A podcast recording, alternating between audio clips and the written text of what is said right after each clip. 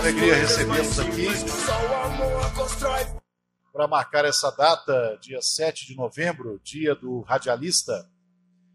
Esta é uma outra data que foi institucionalizada por uma lei, foi instituída por uma lei.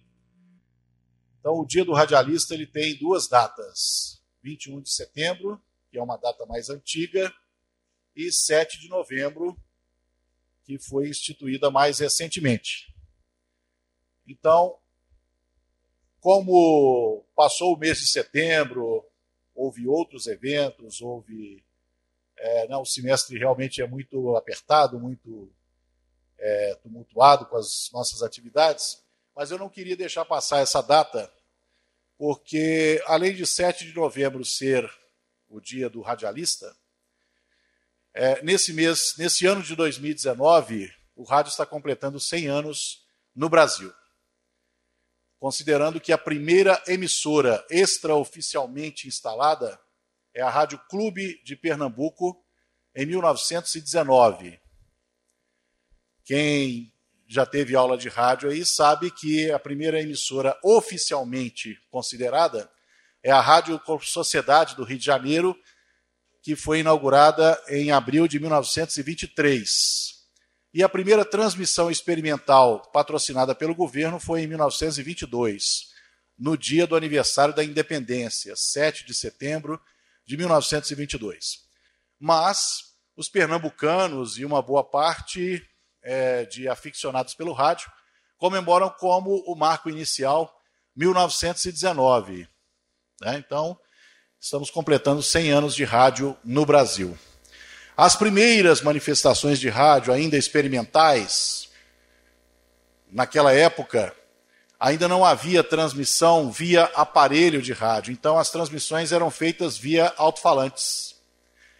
Até hoje, em algumas cidades do interior, existe um serviço de alto-falante, né, em que são comunicadas informações de interesse da comunidade, da coletividade. Então, ao longo desses 100 anos, o meio de comunicação rádio passou por muitas mudanças, passou por várias transformações tecnológicas, culturais, conteúdo. O jornalismo e a publicidade se transformaram com o rádio ao longo desses anos todos, né? Muita coisa aconteceu. O rádio influenciou outras mídias ao longo desse tempo, foi impactado também por outras mídias. Né? Já é clichê dizer que quando a televisão chegou, muita gente dizia que o rádio ia acabar, na década de 50, né? mas não acabou. Aí veio a década de 90 e chegou a hora de dizer que a internet acabaria com o rádio, né? e também não acabou. E nós verificamos que ao longo desses desafios, o rádio foi um meio que foi se adaptando, né? Ele foi se adaptando a essas mudanças, a essas transformações. E nós chegamos nos anos 2000, 2010, 2019 com né, a febre, eu não sei se é uma febre ou se é uma onda ou se veio para ficar mesmo, mas a onda do podcast, né? que vem se transformando numa nova maneira de experimentar a rádio, de experimentar a mídia sonora, de uma nova forma de produção, em diferentes é, formas de expressão, no jornalismo, na publicidade, né? contar histórias, fazer reportagens, né? fazer storytelling em forma de podcast. Então, o podcast vem se transformando talvez nessa nova maneira de experimentar rádio, né? Então, e é para discutir isso que a gente convidou para esta noite dois profissionais que estão vivendo né, essas transformações, estão praticando essas transformações é, na pele. Um jornalista, um jornalista e um publicitário. Né?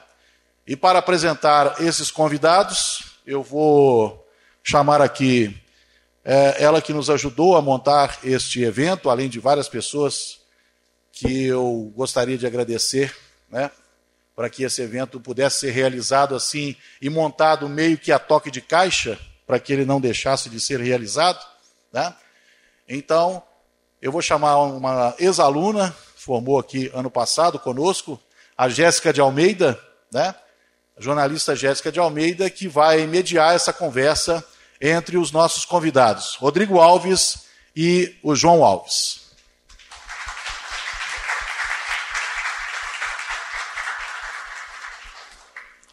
Eu quero registrar a presença aqui, ela esteve conosco no JFest semestre passado, mora aqui perto da PUC São Gabriel e fez questão de vir aqui, né, para nos prestigiar. Muito obrigado pela presença, Isabelle Moraes, a primeira locutora esportiva do Rádio Mineiro.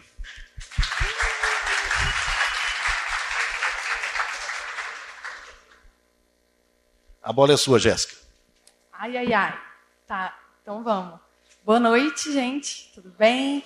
É, tem muita gente aqui que eu não conheço, né? Me formei ano passado, então é, muitos, muito poucos aqui eu conheço, né? Tem o Getúlio, com quem eu tive o prazer de, de ter algumas aulas, Maria Alice também. Então, muito prazer.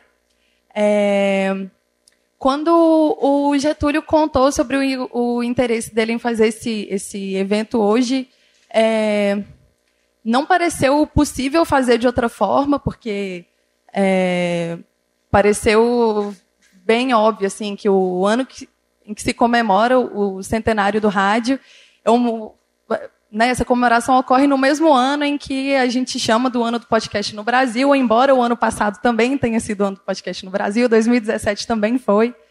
Então, mas acho que 2019 é mesmo, assim, real mesmo. E e aí, bom, e aí a ideia de ter convidado o, o, o Rodrigo vem também de muitas é, comunidades entre, né, entre as coisas que a gente vai conversar. Ele, ele é, não só faz um podcast, como ele faz um podcast sobre, sobre jornalismo. Então, pareceu bem adequado trazê-lo aqui hoje. Então, obrigado pelo seu sim, Rodrigo.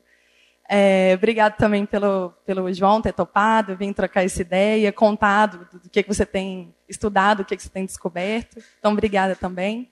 E eu acho que a gente não pode deixar de comentar hoje, até em razão de ser o, o, o dia do radialista, e acho que vocês devem ter ficado sabendo né, de um acontecimento hoje na, na Jovem Pan, onde é, um, um colunista e um, e um, e um jornalista né, foram, foram entrevistados no programa da Jovem Pan e em, em algum momento o Augusto Nunes é, agrediu o Glenn Greenwald e não houve uma mediação muito empática por parte do apresentador do programa. Então, acho que isso ter acontecido no dia no dia do, do radialista, acho que ensina a gente um pouco ao que não fazer, ensina a gente o que não fazer, porque. É, e aí um, um pouco de desabafo também. Acho que quando a gente é, comanda um programa com uma audiência de centenas de milhares de pessoas e uma agressão ocorre durante o programa, eu acho que não tem outra coisa a se fazer senão mediar de forma empática e não tripudiar em cima do sotaque da pessoa que foi agredida e não dizer que o agredido fez por onde. É, eu acho que a posição de radialista exige mais responsabilidade que isso, assim. Então, talvez seja uma, uma situação legal para a gente repensar, assim, sobre né, como a gente pode fazer jornalismo, fazer rádio de maneiras mais, mais humanas, assim. É, bom, era esse comentário que eu tinha. Então, acho que a gente já pode ir à mesa para começar. É, o Rodrigo e o João vão, vão se apresentar, vão, vão apresentar é, é, o que eles fazem, por que eles fazem. E aí, a partir daí a gente né, bate um papo, troca uma ideia. E não sei se vai haver um momento de perguntas separados ou se vai ser durante, depois, né? E aí é isso, aí vocês vão preparando perguntas ao longo do, do papo. Aí é isso. Então, é, quem quer começar? A gente podia ir todo mundo, né? E aí, cada um vai na sua vez.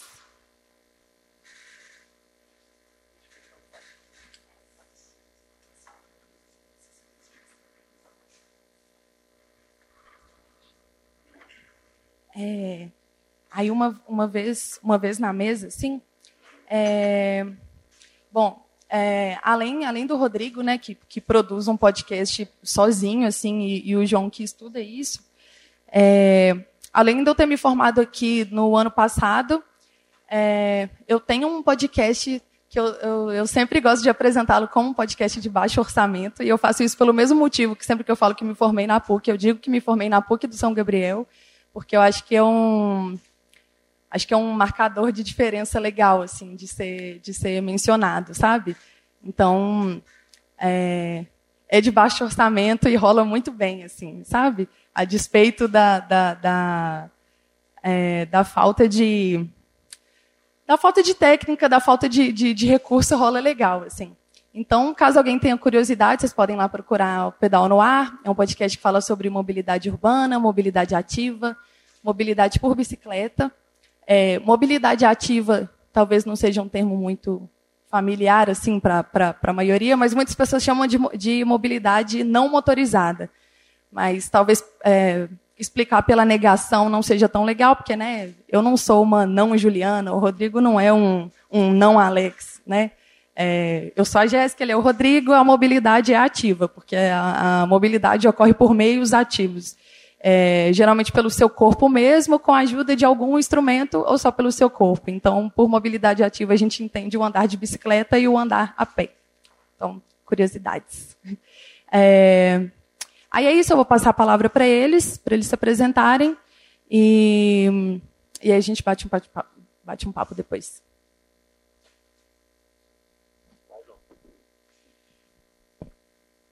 Opa, é... estou um pouco nervoso, normal. Bom, eu sou o João, é... eu sou mestrando pela Universidade Federal de Ouro Preto. Sou jornalista e sou publicitário, tenho as duas formações. E assim, é, eu afirmo que, mas pela terceiro ano consecutivo, estamos vivendo o ano do podcast no, no Brasil.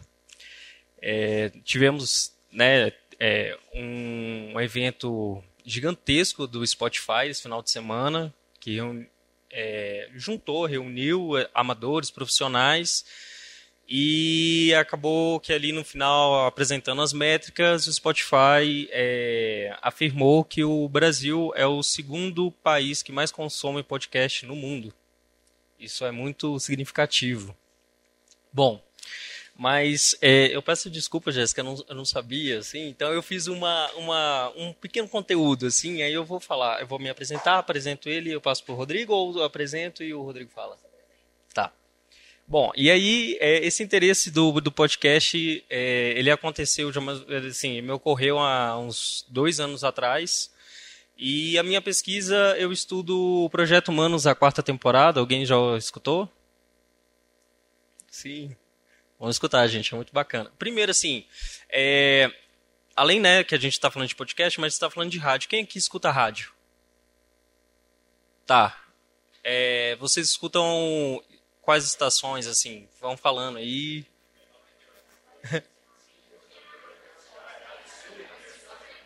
Já vi que tem bastante. Tá, e, e as outras modalidades de rádio? Alguém escuta? Podcast é uma. Outras? Rádio online, web rádio. Spotify.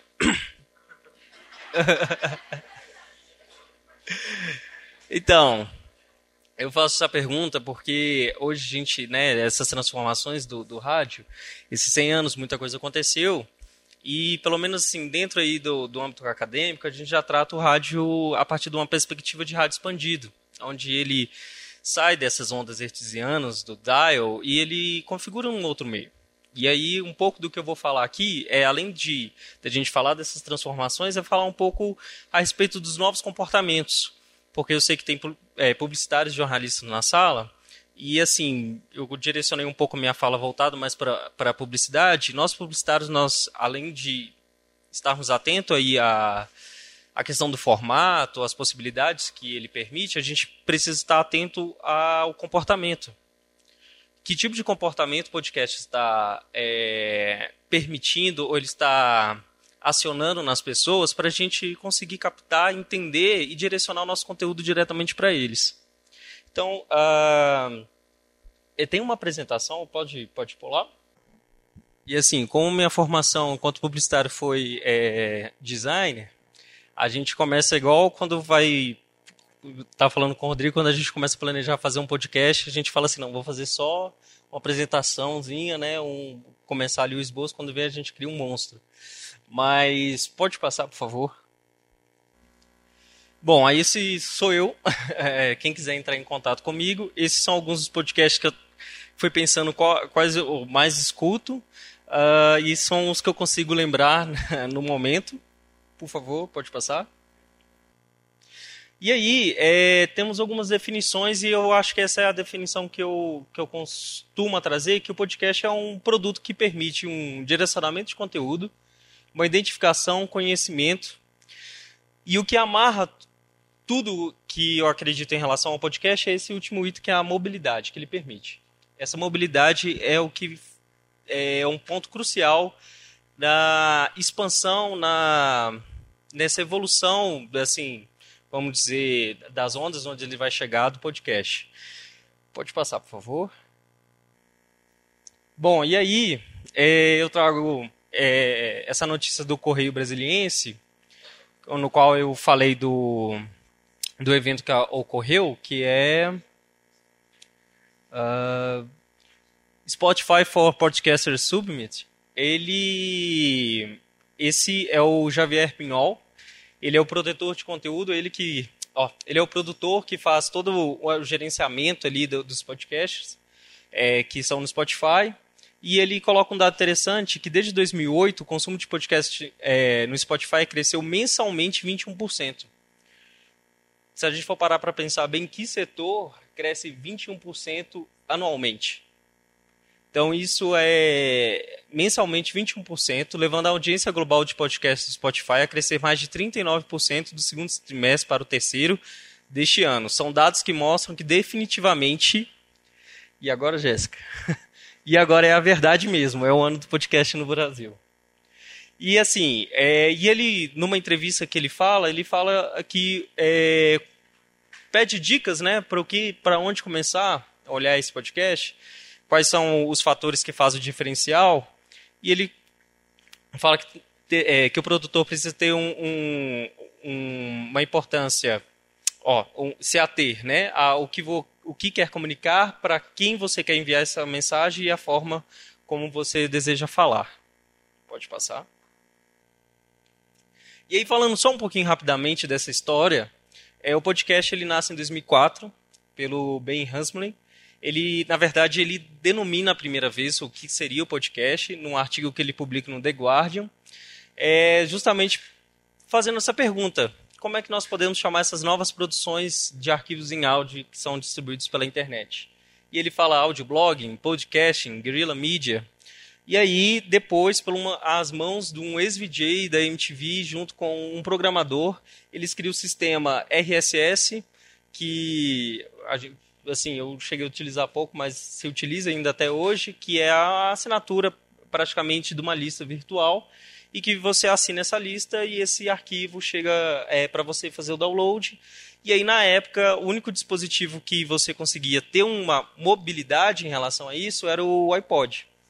Então, podcast por conta disso.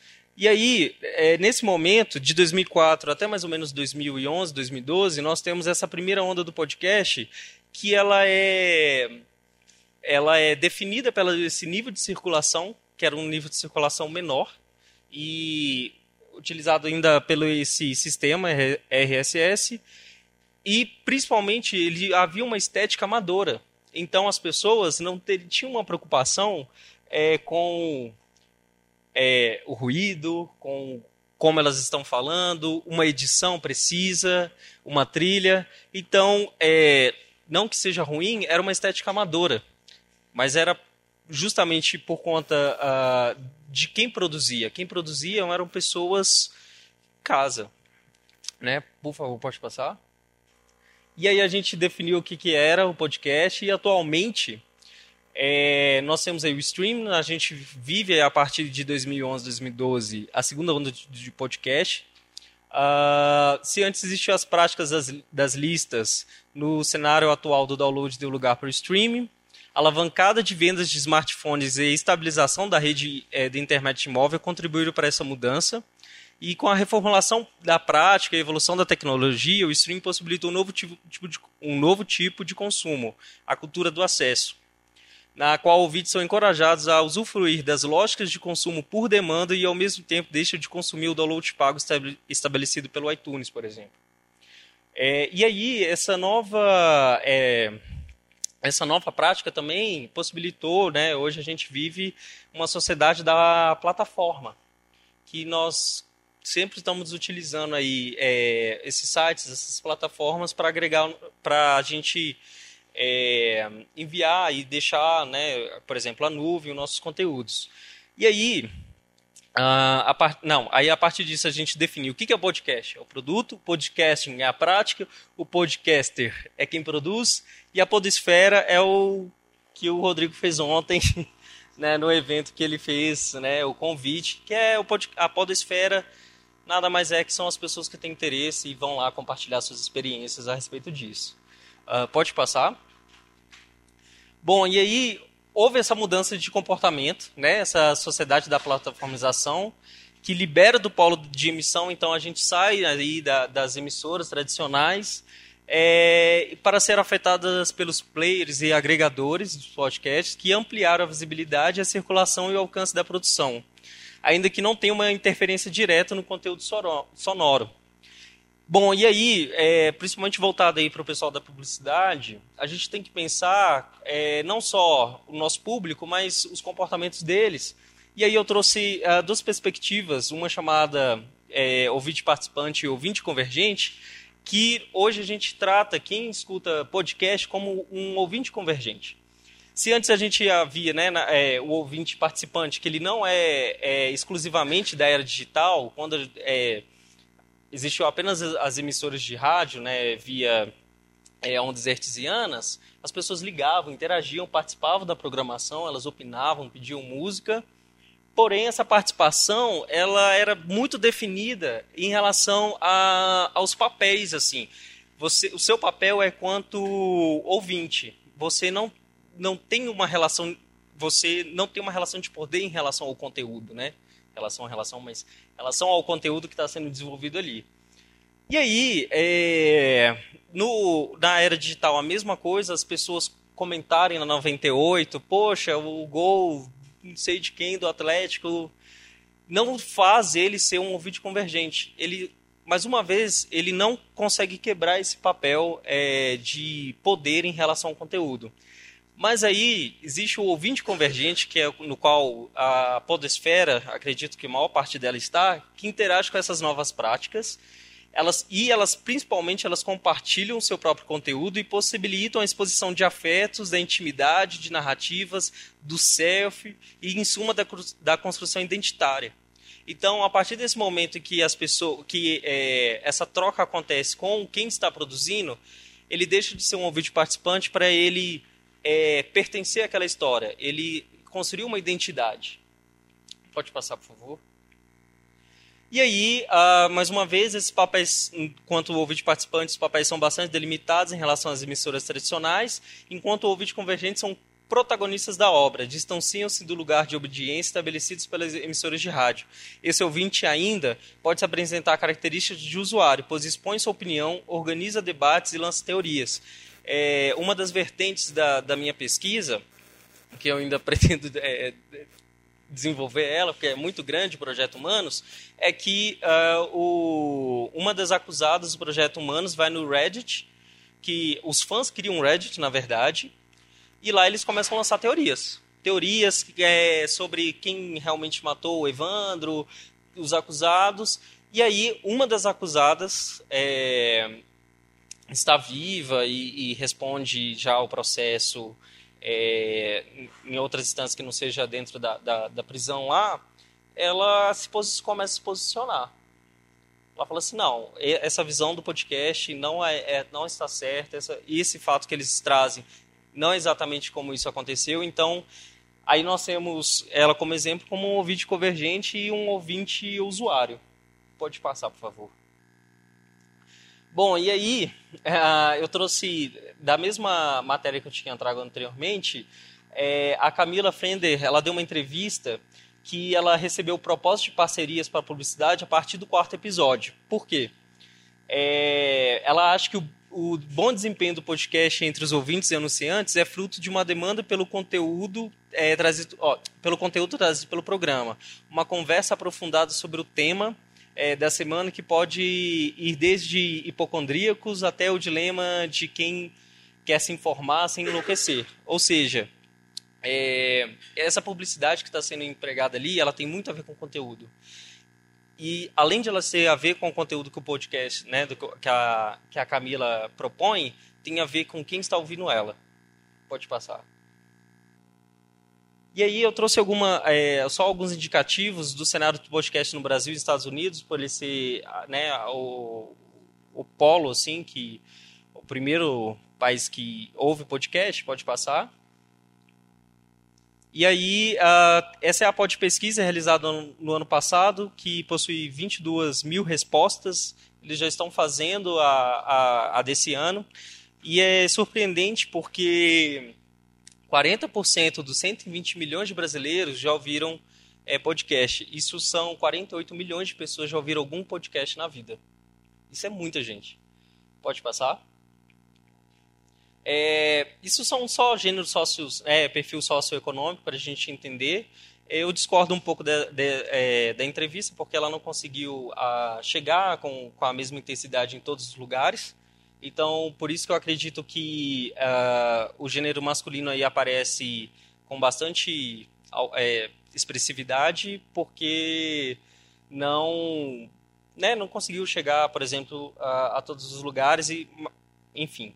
Uh, e aí isso é algo interessante, porque eu, inclusive eu não sabia que existe já os pós-millennials.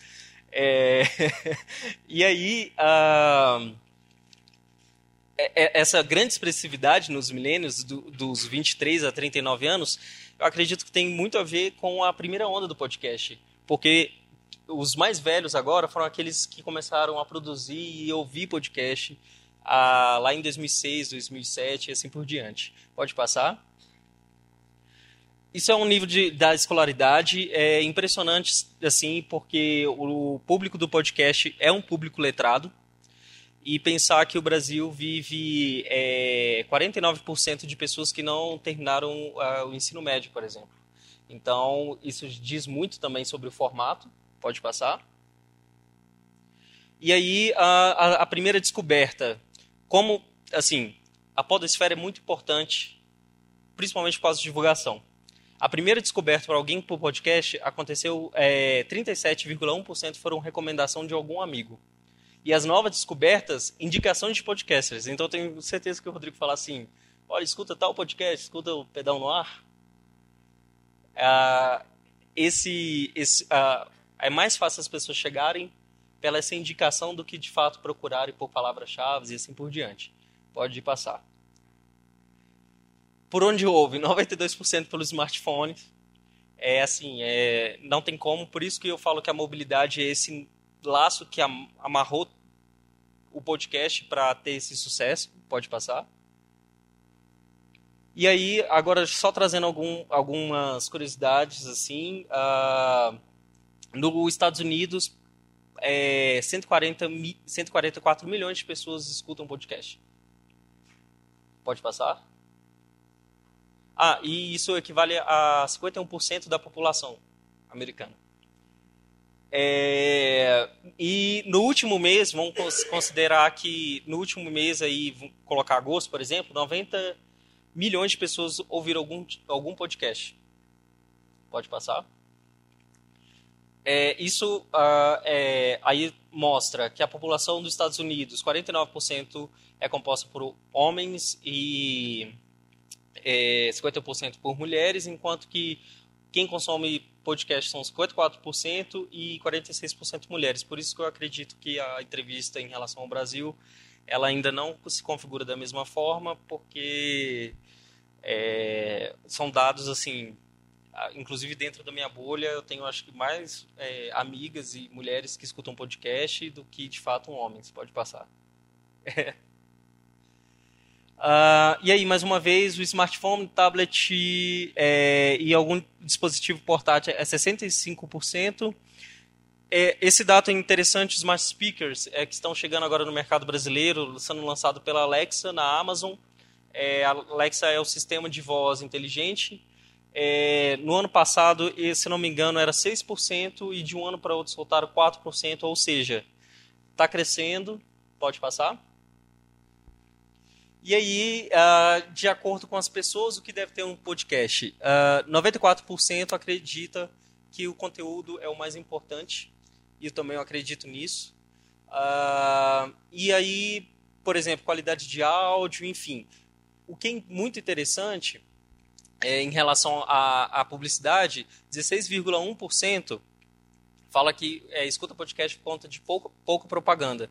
Porém, 63% é, dos entrevistados dessas entrevistas é, afirmaram ter comprado algum produto ou algum serviço anunciado em podcast. Ah, deixa eu. Acesso, entendimento. Enfim, pode, pode passar. Ah, e 4,9 não se importa com o tamanho do arquivo. Ou seja, você pode fazer um programa bem extenso com um arquivo bem grande que as pessoas não se importam em abaixar.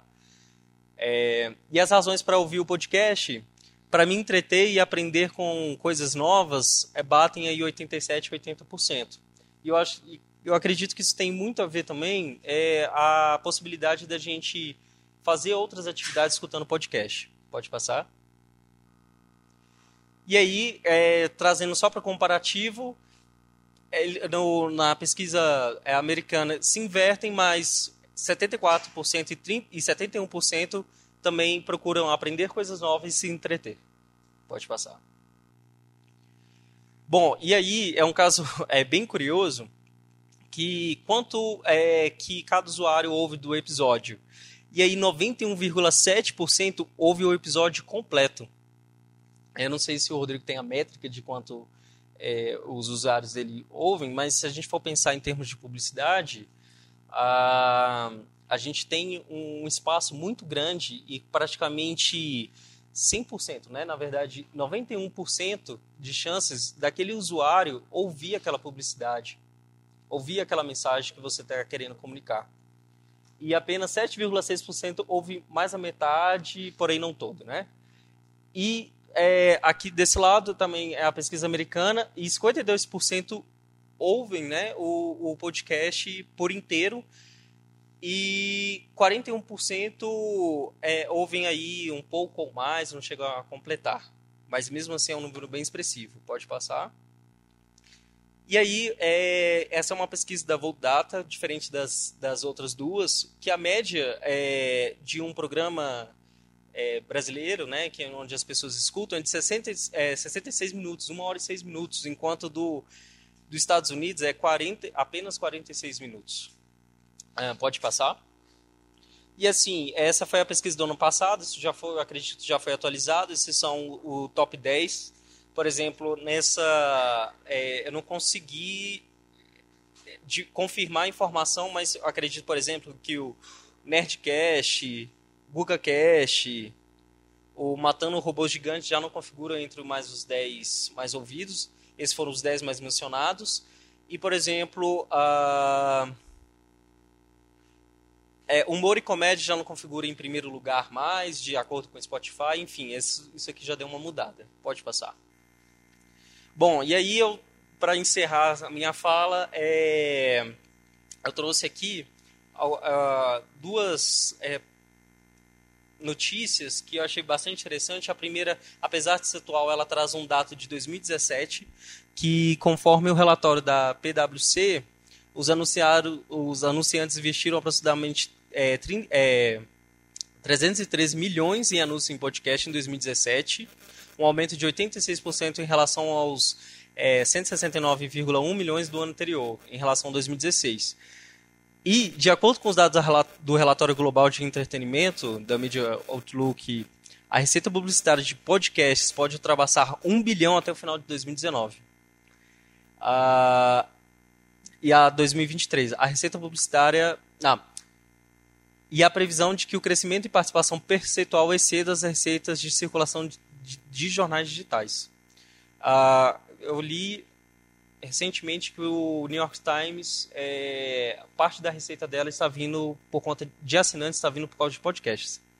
Embora em tempo né, é, disponível para publicidade via podcast seja menor que o do rádio, 2 minutos por hora no podcast contra 10 minutos para cada hora de programação né, no mesmo, a hipersegmentação faz que o público que escute os programas seja altamente engajado, como demonstra né, a análise feita, é, que a audiência do podcast ouve 90% do conteúdo dos episódios, independente do tamanho do gênero do programa. Mais uma vez reafirmando o que eu acabei de mostrar. E aí, para assim, né, depois para a gente fazer esse bate-papo, afinal, como criar estratégias alinhadas com esse novo momento do áudio e campanhas bem estruturadas com recorte, segmentação e contextualização? Aí fico aí para a gente pensar junto também. Pode passar? É, essas são algumas referências que eu trouxe. Pode passar. E aí, só para finalizar, é, como acredito que nós estamos todos comunicadores, e Acredito, essa é uma mensagem de um, de um, livro, Comunicação Verbal, que é muito legal, que eu sempre volto nele, é que é, por meio do discurso, o comunicador adquire competência para, mediante seu desempenho, levar ao seu público querer ou saber. Agradeço. Muito obrigado.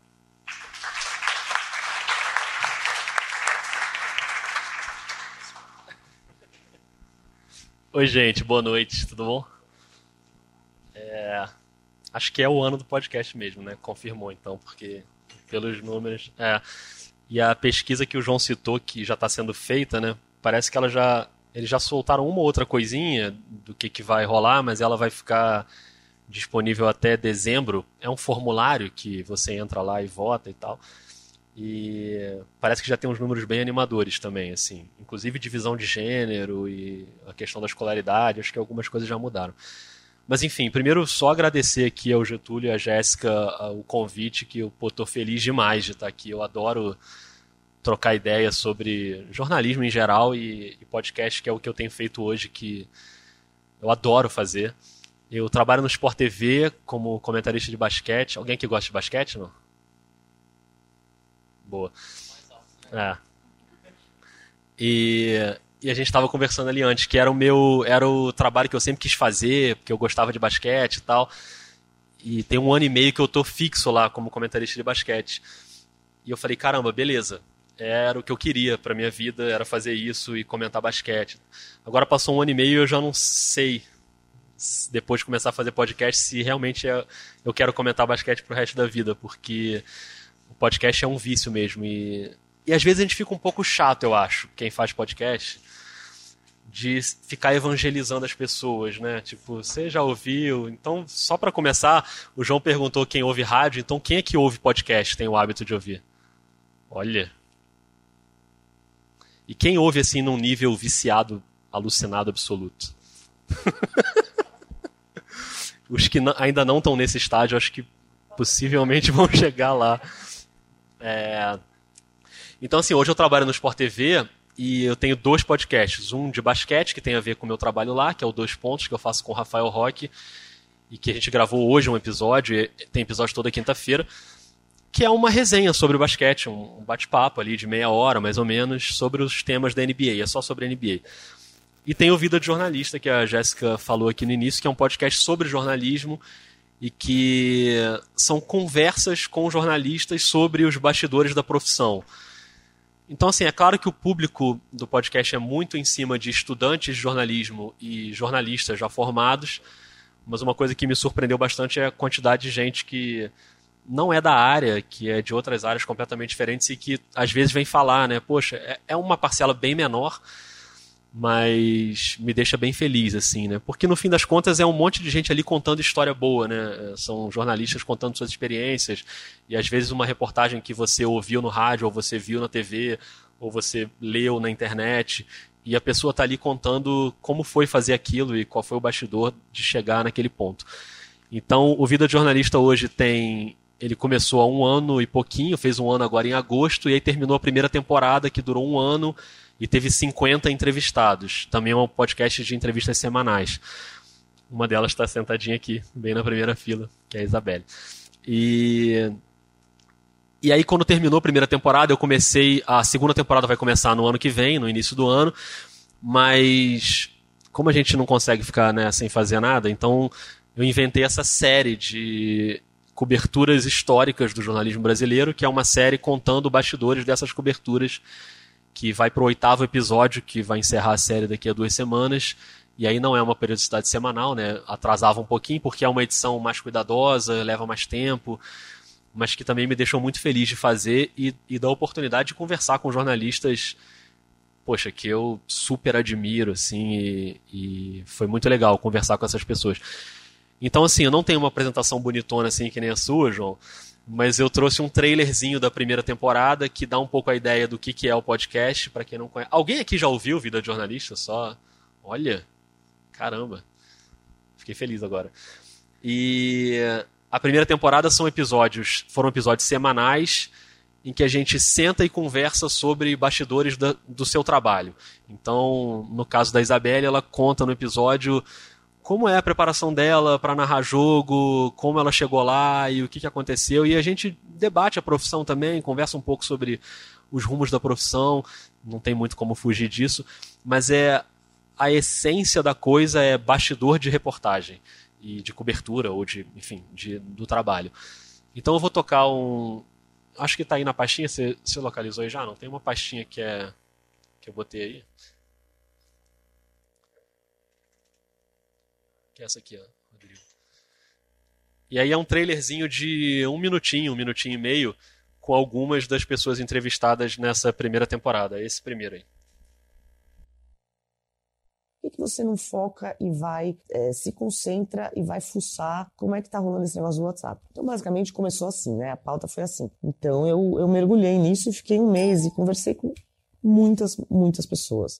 Acho que as redações jornalísticas têm o desafio de refletir nos seus quadros o que a sociedade é lá fora, que é a sociedade diversa, plural, onde o preconceito ainda é, é, é, se impõe de uma maneira às vezes muito naturalizada. Eu queria fazer história. Meus pais falavam, ah, você vai morrer de fome como historiador. E aí eu decidi é, que a coisa mais próxima que eu tinha para isso era, era o jornalismo. Mas com grande havia... risco de morrer de fome Com também, grande risco de morrer de fome também. Quis o destino que o Ciro sentasse na bancada no exato momento em que as pesquisas indicaram o bote do Haddad para cima dele. E nesse sentido, ele de fato veio para cima de mim mais pesado em alguns momentos, mas eu acho que tem algumas coisas que te protegem nessa hora. Além da lama, que é aquele cenário total de destruição, que a gente pergunta o que, que tinha ali, a pessoa fala tinha uma casa e a gente só vê lama. É. Eu tento fazer com que as pessoas em casa, de alguma forma, enxerguem pelo menos um percentual do que eu estou vendo. Então eu tento narrar isso e tento fazer com que as pessoas que eu entrevisto narrem viver o esporte, né? Como eu gosto de viver, assim. E me alimentar de esporte todos os dias. Acho que é isso. Tem um olhar muito mais amplo, né? Sobre o esporte, sobre os projetos sociais que estão no esporte, são muito legais, sabe? Não é pensar naquele atleta que está na Olimpíada, mas os atletas em potencial que estão nesses projetos Brasil afora, então acho que é muito nosso papel, né? Você achou que eu não ia botar você no trailer, né? Eu botei. é, então a pegada é essa, assim, é, são entrevistas que geralmente duram uns 40 minutos, não é um. É o que o João falou, assim, não, não tem muito uma regra, eu acho, né, de tempo tem podcasts que duram três horas, assim, e que não necessariamente você vai ouvir ele todo de uma vez, você vai ouvindo durante a semana, ouve um pouquinho, para, depois volta. Os aplicativos hoje têm muito essa facilidade, né? Quando você volta, tá no mesmo ponto onde você largou. E mas eu tento não variar tanto, assim, eu, eu tento manter ali nos 40 minutos. Mas já teve episódio bem mais curtinho e já teve episódio bem mais longo, assim. Seu podcast, por exemplo, tem episódios mais curtos, né, assim, do que isso. É, cinco minutinhos. Então é, é, é uma outra maneira de escutar. Assim, é um consumo muito mais rápido ali. E, e podcast tem muito isso, né? Cada pessoa escuta de um jeito diferente e, na maioria das, dos casos, fazendo outras coisas. Né? Você está na academia ou no transporte público, no ônibus ou no metrô, indo para algum lugar e você vai ouvindo. E mudou o hábito de muita gente, inclusive de ouvir música, né? No, meu caso mudou muito, assim. Eu hoje eu ouço menos música do que eu ouvia e fui substituindo parte desse apesar de a gente gostar de punk rock, né? Mas eu ouço menos hoje do que eu já ouvia antes, porque a gente vai substituindo um pouco por episódio de podcast. Mas então eu tento manter ali nos 40 minutos mais ou menos, mas não é uma regra assim, eu não fico muito preso. O que eu tento fazer no vida de jornalista é sempre ir para a entrevista com a pauta bem amarrada, sabe? E não, não ser, ah, Isabelle, vamos sentar aqui e vamos falar. eu tento já ir ali com o roteiro, que obviamente é um roteiro maleável, né? Porque se o papo vai para outro lugar, a gente vai junto e não tem problema. Mas eu já tento levar assim uma pauta com as coisas que eu, que eu acho que são fundamentais, saber o, o que é que é mais importante e sempre com um espaço ali para o imponderável, para alguma história que surgiu e alguma coisa que aconteceu e que eu não sabia. Mas acho que é uma regra que eu, que eu já sigo no jornalismo, que eu acho que todo mundo segue, né? Eu deveria seguir, que é da preparação, assim, é você ir preparado para uma entrevista, né? O podcast, no meu caso, é uma entrevista, então eu não posso chegar lá sem saber nada da vida da Isabelle e falar, Isabelle, conta aí o que, que, que você faz da vida, não pode ser assim, né? É, acho que isso ajuda bastante. Então, me dá um controle maior sobre o tempo também, de não espichar muito tempo e não ficar muito mais curto do que a média dos episódios. E aí, quando acabou a temporada, entrou essa série, que é uma série de coberturas históricas, que tem oito episódios, que é a série Memórias, e aí é uma outra vibe totalmente diferente, assim, não são cada episódio tem uma pessoa falando também, o princípio é o mesmo, mas a pessoa falando na série é, um, é só uma maneira de conduzir a história. Não é como os episódios da temporada normal, que a ideia ali era ouvir o que, que aquela pessoa está falando e como é a vida dela, como é a carreira dela. Na série Memórias, o, o fato é o mais importante, e eu tento escolher sempre alguém que possa guiar a gente naquele fato para lembrar como foi aquela cobertura. Então, tem. Bom, antes de eu falar, eu vou tocar o trailerzinho também da série, que é esse segundo arquivo aí. Acho que dá para ter uma ideia um pouco melhor.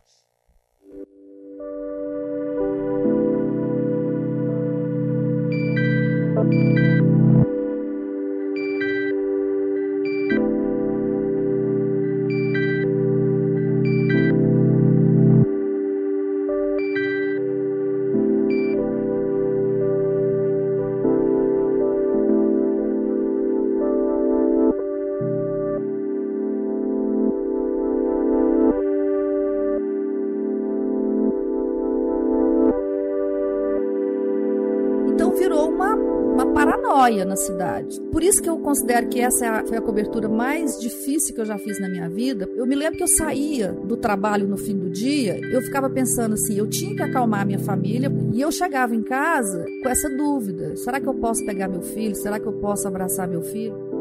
Tem um ônibus parado aqui e era bem num cruzamento importante.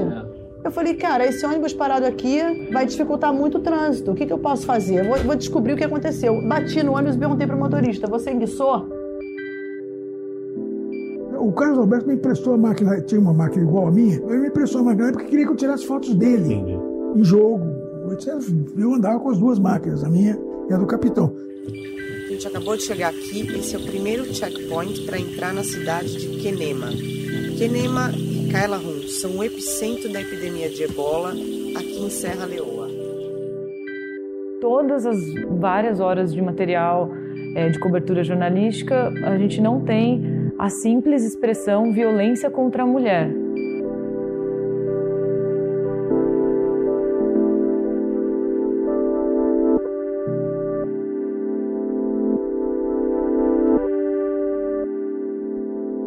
É, então, assim, esse, esse trailer tem os primeiros episódios da série, depois já saiu mais um sobre o assassinato da irmã Dorothy Steng, no Pará.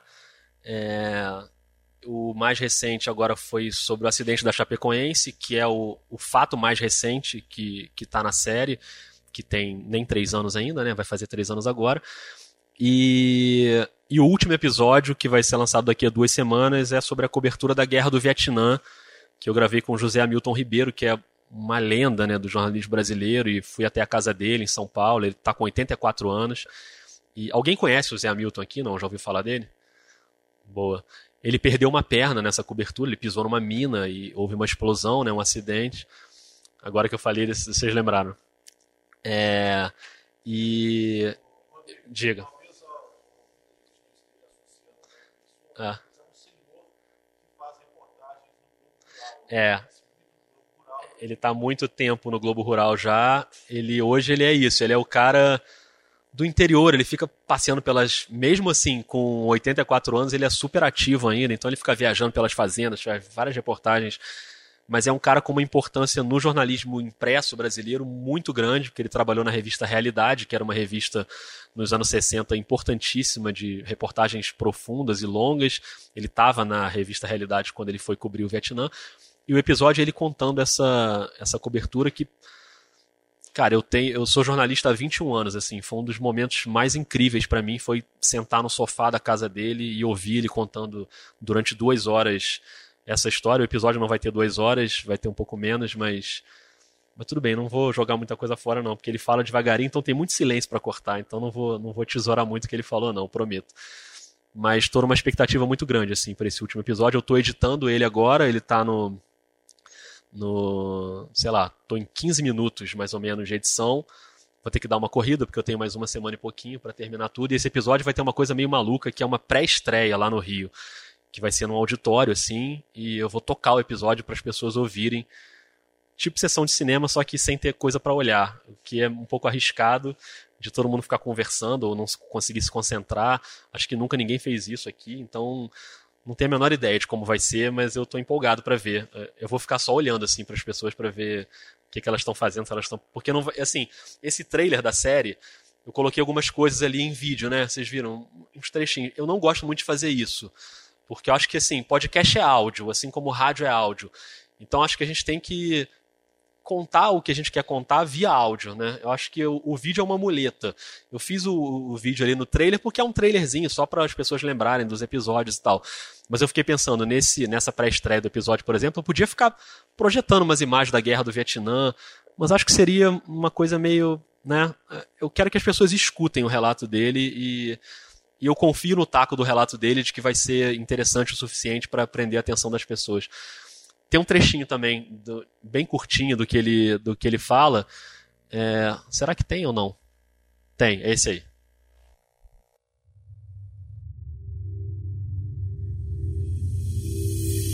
Aí nós saímos em direção a ele. E ele na minha frente. Ele na minha frente, eu atrás. Então ele passou num lugar, pisou num lugar, eu pisei em seguida e a bomba explodiu. Era uma mina, né? Uma mina. Eu tive a impressão que tinha sido em cima do soldado, né? Aquela poeira preta, né? De pólvora que escurece tudo. Quando esgarçou um pouco a poeira, né? Eu vi o Henry olhando para mim com os olhos esbugalhados, né? E eu dizia para ele, você está bem? Você está bem? Está tudo bem com você? E ele não dizia nada. Porque o problema não era com ele, né? era comigo, eu não tinha percebido ainda. Vocês ouviriam uma hora, não? é, aí assim, o meu trabalho fica bem fácil nesse caso, porque só botar ele para falar e contar. E assim, eu também tentei fazer uma coisa nesse episódio, porque essa história, tanto que vocês mesmo lembraram, assim, quando eu falei do acidente com a mina, é uma história já bem conhecida, assim, né? De, ele já contou várias vezes isso em vários lugares, de como aconteceu esse acidente, como ele perdeu a perna. Mas é claro que essa cena vai estar no episódio, né? Como vocês ouviram aí, vai ser uma das cenas principais. Mas eu não queria que o episódio fosse sobre isso, sobre o acidente da mina. Eu queria que fosse um episódio sobre como se cobre uma guerra, né? É, como se cobria uma guerra naquela época, em 1968. Não tinha nem perto de inventarem internet, celular e nada do tipo. E então a minha curiosidade é como é que era? Você, o que, que você levava na sua bolsa? O que, que você tinha que carregar? É, você ia junto com a tropa? Você escolhia a missão que você queria cobrir? Como é que você escrevia sua matéria e mandava para o Brasil em 1968? Como é que funcionava isso? Então, assim, tem várias curiosidades que foram me guiando nesse assunto, nesse episódio que eu acho que ele ficou feliz de lembrar também, porque geralmente as pessoas só vão perguntar sobre o acidente e tal, e é um assunto que, é, que até hoje acho que machuca ele um pouco, assim, ele ele foi super generoso de dividir essa, essa memória comigo ali e com os ouvintes, mas, mas eu senti que ele ficou feliz de lembrar a cobertura em si, né? Mais do que meramente o acidente. Então, esse episódio vai sair no dia 18, vai ter essa pré-estreia e logo depois eu publico no feed do Vida de Jornalista. Então, para quem quiser ouvir, falta um pouquinho ainda. Até lá dá para vocês irem ouvindo os outros, assim, que não tem problema não. Pode ouvir, tá tudo liberado já.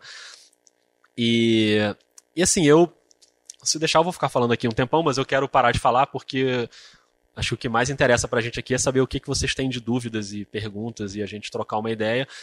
Mas só para arredondar na, na, na, esteira do que você falou da pesquisa, é, você falou sobre a história da, do tempo de retenção do episódio, né, o quanto as pessoas ouvem até o fim, e, e acho que quem faz podcast hoje consegue ter essa, essa estatística. É uma das coisas que mais me deixam feliz no vida de jornalista e a, por exemplo, nessa série a taxa de retenção é de quase 90%, assim, das pessoas ouvirem quase até o fim. É, o 100% ele é quase um impossível, porque só dá 100% se você espera acabar o episódio. E tem muita gente quando começa a tocar a vinheta de encerramento, ela para, então se você parou já não é 100%. Então o 100% é meio uma utopia, né? Então os 90% me deixam muito feliz, assim. E o dois pontos de basquete também tem uma taxa de retenção muito boa, que é a taxa que desperta a cabeça de, de publicidade, né? Quanto essa pessoa vai ouvir esse podcast, como o João falou. E essa questão da, da divisão de gênero também foi um dos números que mais deixaram a gente surpresos até um certo ponto, aquele número de 80 e tantos por cento de homens produzindo e a, a taxa de escolaridade também muito alta, que passa uma impressão verdadeira ainda, ainda espero, de que o podcast ainda é uma coisa muito elitista, né? É uma coisa de homens brancos fazendo podcasts e homens brancos ouvindo podcast. E o que eu achei legal é que essa pesquisa saiu no ano passado e acho que já houve de lá para cá uma reação muito forte de vários setores da sociedade. E, bom, Jéssica viu agora, né? Ontem a gente estava lá no, no encontro e, e, nesse evento do Spotify teve a hashtag Mulheres Podcasters com uma força muito grande. Tinha muitas mulheres produtoras lá no evento e algumas estavam com a gente ontem, né? É, no encontro. Isso ganhou uma força muito grande, assim. E o podcast hoje também virou uma maneira de produção muito usada por jornalistas e produtores de conteúdo de periferias, que eu acho que é um alento assim para o que a gente está fazendo. E porque assim, é, é aquilo que a gente falou no início, né? Hoje você com isso aqui você coloca um podcast no ar. Só isso aqui. Não precisa de mais nada para botar o podcast no ar. Você grava a entrevista. Se você precisar editar, fazer uma edição simples, você edita aqui também. Você busca uma hospedagem gratuita por aqui também, você publica por aqui também e você bota na rede social por aqui também para divulgar. Então, assim, você consegue fazer com o mínimo, mínimo, mínimo de equipamento, de gasto, de custo. O que não significa que você precisa fazer assim sempre. Né? O Vida de Jornalista é um podcast que eu faço 100% sozinho, não tem, ele não tem nada a ver com o meu trabalho lá no Sport TV, na Globo, é totalmente independente. E eu que produzo a pauta, eu que escolho entrevistado, eu que vou entrevistar, eu que faço a pauta, eu faço a entrevista, eu edito, eu coloco no ar, eu divulgo. Então é um processo totalmente independente meu. Mas conforme o tempo foi passando, eu fui. Ah, pintou uma grana aqui, eu vou comprar um microfoninho um pouco melhor. Então eu comprei um microfoninho de lapela para usar. É, isso me ajudou a melhorar a qualidade de áudio. Agora, recentemente, eu consegui comprar um microfone desse aqui, né, de botar em cima do, para gravar as locuções dos episódios, que também me dá um som mais limpo.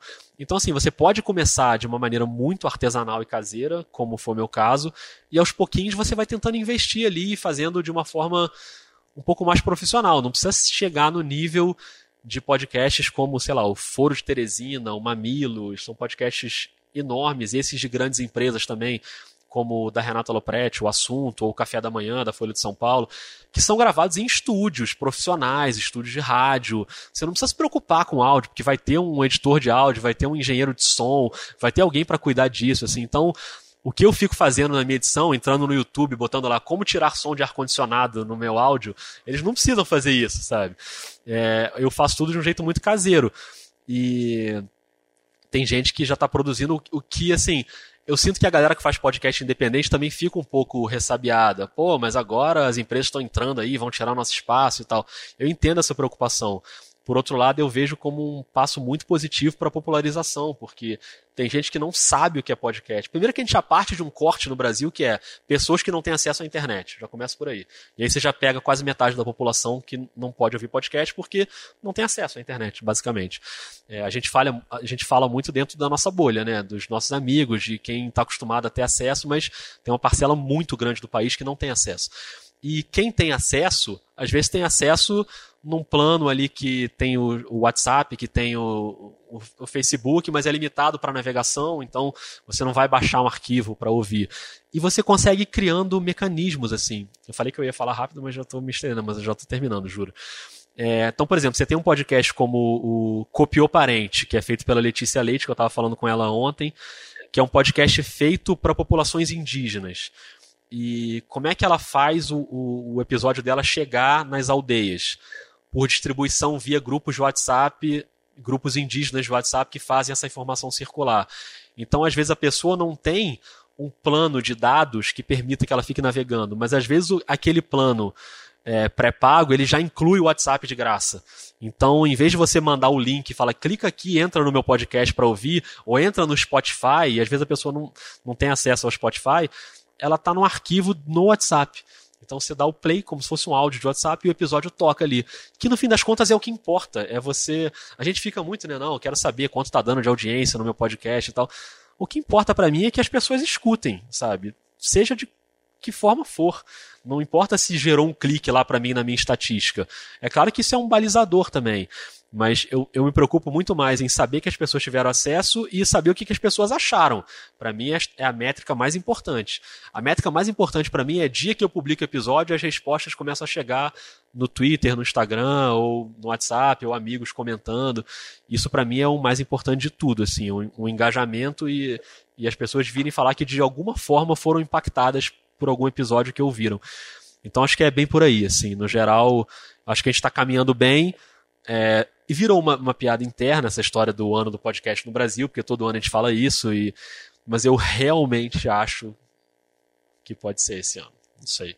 Vamos ver. Porque assim, as empresas todas entraram, a, a tecnologia se democratizou de um jeito que muita gente consegue produzir coisa muito boa. E, e hoje não virou que nem livro e filme, né? Você não dá mais conta de ouvir. É, a minha lista de podcasts aqui tem vários que eu nunca dei um play, que estão ali porque em algum momento eu quero escutar, mas não dá.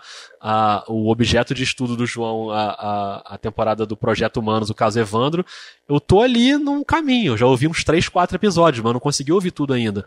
E recomendo muito para quem, quem gosta de storytelling, de reportagem. É, são podcasts muito legais. É isso, gente. Eu estou ansioso para saber o que, que vocês têm de dúvida e o que, que vocês querem saber.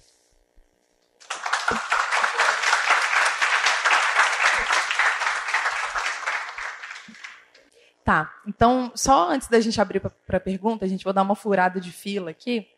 É, só fazer dois apontamentos que me vieram enquanto né, eu ouvia o, o, o, João e o Rodrigo falando, inclusive os dois são Alves, são parentes e nem sabem.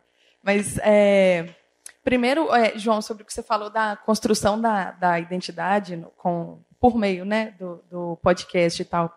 E me veio assim de. Mas é mais saber o, o que, que você acha, assim se essa construção de, de identidade é possível pelo rádio também. E eu falo isso é, pensando em exemplos no meu círculo, assim. Eu tenho uma tia que ela ouve a Rádio Liberdade desde sempre, assim, sabe? Deu, é, é, minhas memórias de infância tem muito assim, o Mardoni, a, a Rádio Liberdade tá, é, é, bem, é bem presente nas minhas memórias de infância, assim. E não sei, um, um vizinho também que ele ele ouve muito a Itatiaia e ele é assim muito fã do Renato Rios Neto, de forma que ele usa gírias que o Renato Rios Neto usa em conversas cotidianas, o jeito de projetar a voz está parecido agora também. É, ele, tudo para ele a casa caiu, sabe? Então eu fico pensando nessas possibilidades de, de, de o rádio construir essas, essas identidades também. É, foi, né, foi uma coisa que, que, que me ocorreu. Assim. Então, para saber o que, que, que, que você pensa. É, aí, se você quiser ir pensando enquanto isso, e sobre o que o Rodrigo falou também, você falou, né, Rodrigo? Podcast é áudio, assim. É, e mas eu acho muito legal também ver esse, esse, esse movimento de, de aglutinação no, no, no podcast. Eu falo isso porque é, programas de rádio disponibilizam os programas no podcast para as pessoas ouvirem depois, né? Ou né, pegaram um episódio pela metade, ou vem, ou vem o restante pelo podcast. É, mas também tem, sei lá, pessoas que fazem lives em YouTube. Não sei, o Bruno Torturra, que é um jornalista que eu gosto muito, assim. Ele faz umas lives bem legais é, no YouTube e ele é muito cobrado em colocar esse conteúdo para podcast, sabe? E, e me vem também programas televisivos que disponibilizam o áudio no, no, formato de podcast, assim. E aí, é... e aí o, o, que isso me fez pensar é que é o seguinte, na minha cabeça o podcast é uma plataforma muito autônoma, assim, sabe? É, é, é, tanto que né, outras plataformas utilizam dessa plataforma para poder né, propagarem seus, seus, seus conteúdos e tal. Mas, aí, mas, ao mesmo tempo, eu fico pensando se se canais de televisão, se programas de rádio fazem esse movimento de colocarem os conteúdos lá, se isso acaba fazendo o podcast se tornar um, um braço de outra plataforma, sabe? Não, não mais aquela plataforma autônoma. Claro que, assim, acho que o, a quantidade de, de, de conteúdos feitos para o podcast é muito maior, assim. Mas se essa, se essa transposição de conteúdos faz com que o, com que o podcast acabe, não sei, se tornando um, uma plataforma, sei lá, secundária, sabe? Aí, é, aí são essas coisas que eu pensei. Olha, eu sei que a, a segunda questão foi direcionada para o Rodrigo, mas já falando um pouco um pouquinho que eu, que eu acho, é, da mesma maneira, igual o jornalismo aprendeu com isso, na verdade as redações, as empresas aprenderam com isso, que é, não adianta você fazer uma transposição do texto do impresso, por exemplo, para a internet. É, a informação como, isso, como ela vai ser lida é, são meios diferentes e elas não é, ela não a pessoa que quem está lendo aquilo ali, ela não consegue assimilar da mesma forma, porque os tempos são diferentes. No impresso, você tem uma dedicação maior a ler, a, a você se dedicar a, a, ao, ao, meio, sabe? A você correr a página. E muitas das vezes, quem está se informando, por exemplo, pela internet, é, tem um, um time mais rápido, precisa de uma informação mais direta. E eu acredito que isso aconteça, vai acontecer com o podcast, e, e eu incluo nós, porque eu também penso é, desse mercado, pela lógica também do mercado, que nós iremos aprender isso que o que a 98 faz de gravar o, a, o programa e disponibilizar como podcast é uma transposição de conteúdo, sabe? É, podcast vai além. Podcast parte aí já respondendo também é, dessa construção de identidade, é, tanto por meio do rádio como do podcast, mas é porque a gente cria a, a nossa, né, a gente vai construindo nossa identidade através do som, através do, né, da oralidade. E isso agencia outras coisas. Agencia, por exemplo, é, a imaginação, imagens mentais que são processos de construção de identidade que vão além de você saber quem que é, por exemplo. Então, é, o caso Evandro, é, eu não sabia que a cara né, dos acusados e eu tentei por, mais que, que eu tentei fugir, assim, mas acabei encontrando uma coisa ou outra, não ver os rostos deles, justamente porque isso parte é, da minha identidade quanto o ouvinte. Eu quero imaginar essa história, eu quero imaginar esse locutor. Essa voz, ela me diz muito mais do que a pessoa. Então, quando você fala com seu vizinho, inclusive, é, já imita né, uma, um, um tom, uma fala, uma gíria, o processo identitário dele acontece pela oralidade. Então, é, por, por, esse viés sonoro. Então, assim, já respondendo meio que tudo, assim, uh, nesse caso, uh, essa construção acontece sim pelos meio, pelo rádio e pelo uh, pelo podcast. Só um, um parênteses, é, que eu não acabei não falando, a minha pesquisa beira um pouco isso, porque eu tento compreender por que o, o aconteceu, porque o Projeto Humanos, a primeira temporada, para quem. Ó, a quarta temporada, para quem não sabe, conta a, a casa, a, o caso do, do menino Evandro, que foi assassinado em 92 é, em, do Paraná e por meio de um ritual de magia negra. E os acusados estavam, por exemplo, é, a, os acusados são a mulher do prefeito, a filha e pessoas que estavam ligadas à política. Né? Então, é, acaba que quando eu fui escutar o Projeto Humanos, ao primeiro episódio dessa temporada, eu não consegui dormir à noite. Então foi um, uma parte, assim, essa assimilação essa identitária aconteceu de uma forma diferente, né? E em relação a essa transposição de conteúdo, eu acho que você acaba respondendo também. Eu acredito que seja uma, uma transposição de conteúdo, porque o podcast passa por outros processos que vão além as, apenas de você gravar, sabe? Existe realmente os, os talks, os debates, as mesas que a gente grava, mas não são... Ah, bom, são, acho que... É, meu Deus, fugiu a palavra. Transmissão, né? É, enfim, transpor conteúdo. É, o caso Evandro é para ouvir meio-dia na varanda com sol, porque duas da manhã no quarto não dá. É pesado. Não, tô brincando, dá, mas às vezes não dorme. É. Mas assim, Jéssica, eu tentando responder de maneira muito rápida assim, para mim, o programa de TV que é disponibilizado num feed de podcast, sei lá, o programa Conversa com Bial, ele é um podcast, ele é colocado no feed de podcast da Globo. É, para mim, ele não é um podcast tecnicamente. Assim como um trecho de programação da rádio, que foi ao ar na rádio, e depois foi recortado e colocado no feed de podcast, para mim não é um podcast. Porque ele não foi pensado para aquilo. Ele não foi pensado para ser um conteúdo de internet, para ter uma conexão ali direta com aquele tipo de público que ouve podcast e tal. Ele foi pensado para um outro jeito e foi colocado lá. Dito isso, o tamanho do meu sofrimento com isso é zero. Assim, eu acho ótimo que se faça isso, que o programa do Bial esteja no feed de podcast, que a programação inteira da CBN esteja no feed de podcast e que, entendeu? Porque assim, é, a minha dica é ouça e se divirta. E se você não quiser ouvir, não ouça. E vá ouvir os podcasts que são realmente pensados para podcast. Então, uma coisa que não me incomoda, mas eu acho que a gente tem que ter a distinção do que é e o que não é. Assim, porque o podcast é uma outra coisa. Assim, é, é um, é um áudio produzido para a internet e não um programa que foi feito numa outra plataforma e aí ele vira um braço de plataforma, como você falou.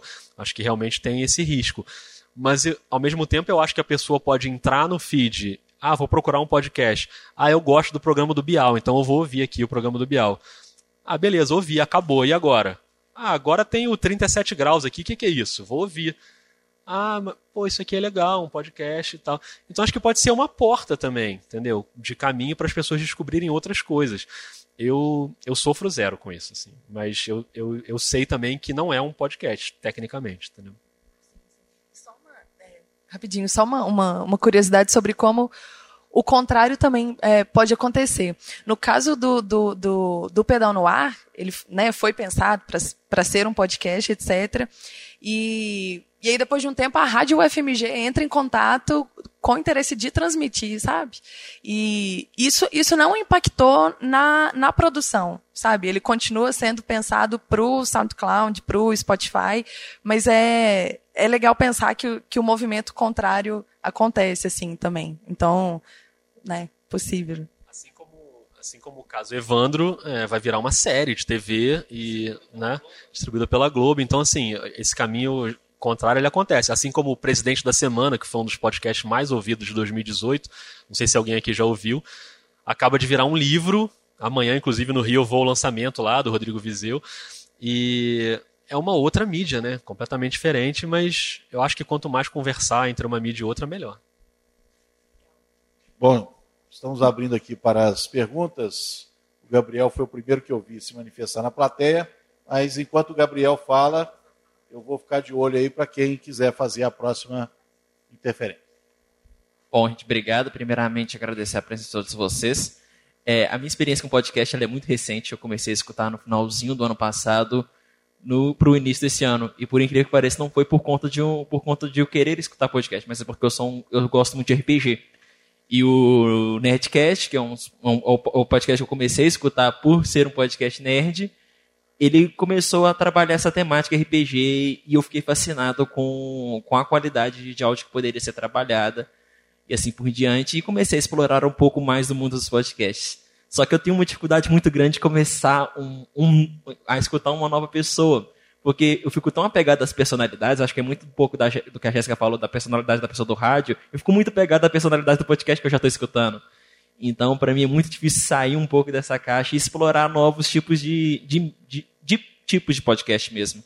Então, a minha pergunta é mais, na verdade, mesmo para vocês, tipo assim, indicarem alguns podcasts que vocês gostam, alguns canais que você. Não sei se pode falar canal, mas alguma, algum tipo de. Acho que canal é a palavra mais certa mesmo, não sei. É, de podcast que vocês escutam, que saem um pouco. Eu já comecei a escutar um pouco do Google Cast, já escutei um pouco do xadrez verbal. Mas eu gostaria de explorar um pouco mais, porque eu quero produzir meu próprio, meu, meu, meu próprio podcast no ano que vem. E eu já estou começando esse planejamento, já estou juntando uma equipe de pessoas, pelo menos uma equipe fixa de três pessoas. E é isso. Agradecer mais uma vez e desejar toda boa sorte para vocês que estão produzindo agora. E que, que dicas vocês podem dar também de canais que a gente pode começar a acompanhar? Obrigado. Boa. Xadrez verbal, você ouve o episódio todo de uma vez, não? Ou ouve picotado durante um ano um episódio? Porque esse é gigante. Mas é muito bom. Não, mas é muito bom. É... Cara, assim, eu acho que. Primeiro que assim, eu acho totalmente ok esse apego de você ficar ali né, apegado a um podcast determinado porque você se identificou com aquelas pessoas e. Eu acho isso ótimo, acho que é uma coisa que o rádio tem muito também, né? Como foi falado aqui. E ok, e eventualmente você vai achar uma outra coisa que vai ser legal também, como acontece no rádio, na TV, então eu acho super tranquilo, assim. Eu tenho uma, uma preferência pessoal. Eu gosto dos podcasts também de, de debate, de resenha. O Foro de Teresina, que eu citei aqui, que é um podcast da revista Piauí, de política, que eu acho muito bom. É... E os podcasts de basquete, que eu escuto muito e que tem muito a ver com a minha área também. Mas eu, de uns tempos para cá, eu tenho ficado muito viciado nos podcasts narrativos de jornalismo, que são podcasts de reportagem que contam uma história, de storytelling, que é o caso do Projeto Humanos, do caso Evandro. É como se fosse uma reportagem de rádio contada ali num podcast. Que é o que eu passei a fazer nessa série do Vida de Jornalista, na série Memórias sobre as Coberturas Antigas. Então, é, os podcasts da primeira temporada são entrevistas, são podcast entrevistas, e a série é uma narração. Aí tem todo um roteiro para conduzir a história, tem muita ilustração de áudio que eu vou buscar, de reportagem antiga, é, dá um trabalho que é dez vezes maior. E é o tipo de podcast que eu estou gostando muito de fazer, mas ele exige um tempo maior. Então, nessa linha dos podcasts narrativos, é, eu vou indicar aqui pelo menos uns dois assim que eu gosto muito, que são o 37 Graus, que eu acabei de falar, e que eu sou muito puxa-saco desse podcast, eu sempre falo dele. É, é, um podcast que tem um pouco a ver com ciência, porque os assuntos têm a ver ali com biologia e tal, mas na real são histórias sobre pessoas. E então tem temas desde enchentes, que tem a ver com a ciência, com a biologia, mas a entrevistada é a pessoa que mora numa casa, numa região em São Paulo, onde durante todo o ano, três meses por ano, ela tem que sair da casa dela porque fica alagada e ela não consegue morar lá. Ela contando essa história. O 37 Graus é feito por duas pessoas de Campinas, no interior de São Paulo, uma bióloga e uma jornalista, a Bia Guimarães e a Sara Zoubel. É, procurem, assim, porque é muito bem feito, as histórias são muito bem conduzidas, o cuidado com o áudio é uma coisa muito sofisticada no, no trabalho que elas fazem e, e, eu sou muito amigo delas também, talvez isso influencie um pouco. A gente, esse encontro que eu fiz aqui ontem, eu fiz um com elas lá no Rio de Janeiro, juntando ouvintes do Vida de Jornalista e do 37 Graus, e foi demais, assim. Então, um podcast que eu adoro. Um outro que é muito bom, que é da CBN também, é o Vozes, é, Vozes, Histórias e Reflexões, que também é essa pegada de escolher um tema e, e entrevistar pessoas e contar histórias sobre esse tema. Então eu recomendo muito. E um terceiro que eu acho que eu posso indicar é o Rádio Escafandro, que é um podcast também totalmente independente, né? Ao contrário do Vozes, que é ligado a uma rádio, que é feito pelo Tomás Chiaverini, que é um jornalista também, e também é a mesma pegada. Ele escolhe um tema e vai investigar aquele tema. Então, Rádio Escafandro é o nome, muito bom. Mas assim, são três indicações no meio de um, mar de, né, de podcasts muito bons. Quem depois quiser outras indicações e quiser procurar para a gente trocar ideia também, fica à vontade. Bom, é, o que eu sempre indico assim é, para o pessoal eu fiquei um pouco doente depois da, das eleições do, do, ano passado e aí eu dei uma afastada assim das é, da, dos meios convencionais, assim, e aí uma forma que eu encontrei de me, é, me atualizar, ficar sabendo das coisas, é através do é, Durma com Essa, do Portal Nexo. Eu acho ele muito interessante porque ele pratica um, um jornalismo é, mais devagar, assim, ele, ele procura é, a pauta todo dia, de segunda a sexta, é, eles disponibilizam né, o, um episódio e na sexta eles fazem um balanço da semana. E aí, uh, nesse podcast, eles escolhem uma, um tema, né, uma pauta, é, uma pauta, e eles costumam dizer que é. é gente. Ah, é, não é a pauta, é no, não é notícia.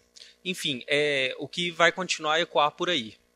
Então, por exemplo, a, as manchas de óleo... Que vai dar suíte. Hã? Que vai dar suíte. É, vai, exatamente. vai ter desdobramentos. Exatamente.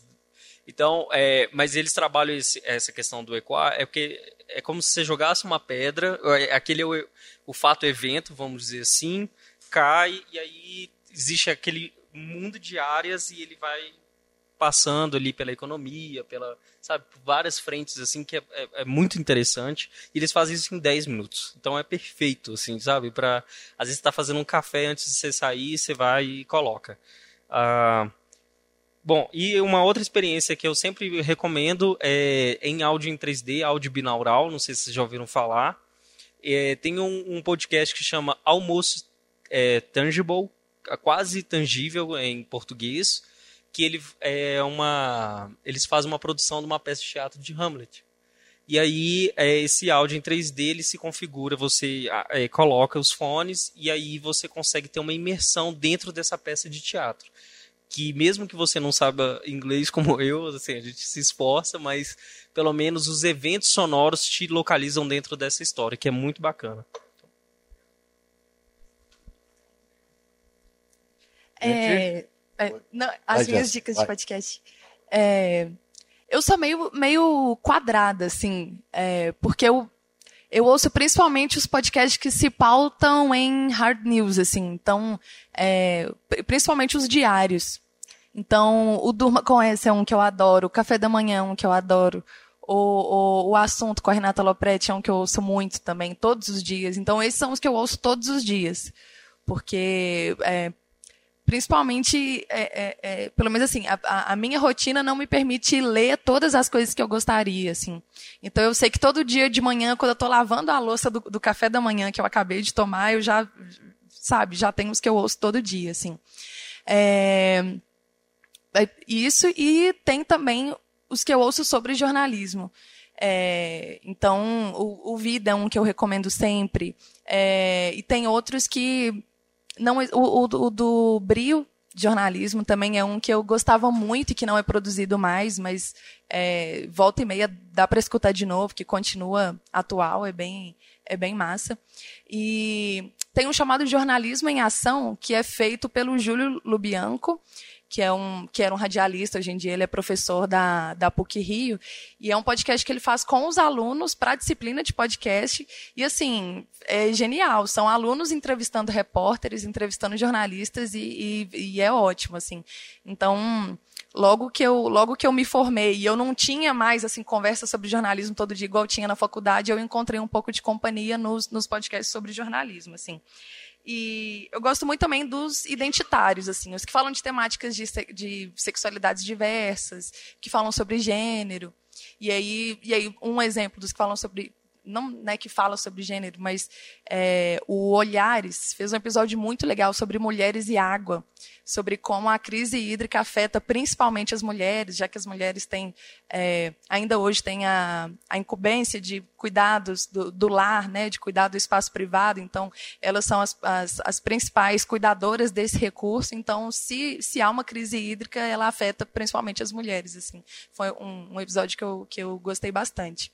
E eu ouço também muito podcast de idioma para aprender, assim, sabe? É, é, eu gosto, acho, acho bem legal. Mas, assim, o, o, bacana é que tem de tudo. Gente, esses dias eu descobri um podcast que, que, é, que são uns bruxos, tipo, falando sobre magia. Eu achei sem querer. E aí eu vi que o, o último episódio era assim: tentei evocar tal e não consegui. Então, assim, é, é, é bem legal, assim, falando sobre, sobre magia. E aí é, então, então eu, é, os que eu tenho para indicar são esses, os, os, sobre jornalismo, os identitários e os, os, diários, assim, que se pautam pelo, pelo rádio mesmo. E você tinha perguntado sobre dicas para fazer o seu próprio. É, a dica que eu daria é que, assim, você não precisa falar sobre todas as coisas, sabe? Você pode é, é, é escolher bem o assunto, é, é, o nicho, porque, cara, você tem até o um podcast sobre magia, Sabe? Então, assim, é, existe um público para cada coisa que você pensar. Então, você não precisa, assim, se preocupar em cobrir todas as coisas que acontecem. Acho que dá para pensar em aquilo que você gosta mais, aquilo que você tem propriedade, aquilo que você tem mais curiosidade. Essas são as dicas que eu, que eu daria, assim. É uma dica bem rápida, que muita gente ouve podcast lavando louça, então sempre dou essa dica. Usem mais louça Assim, você vai comer, em vez de usar um prato, bota uma coisinha em cada prato, para você ter mais louça para lavar, para demorar mais tempo esse momento de lavar louça, para você poder ouvir mais podcast. É, não é, verdade. Essa dica talvez não seja muito boa. É, boa noite, gente.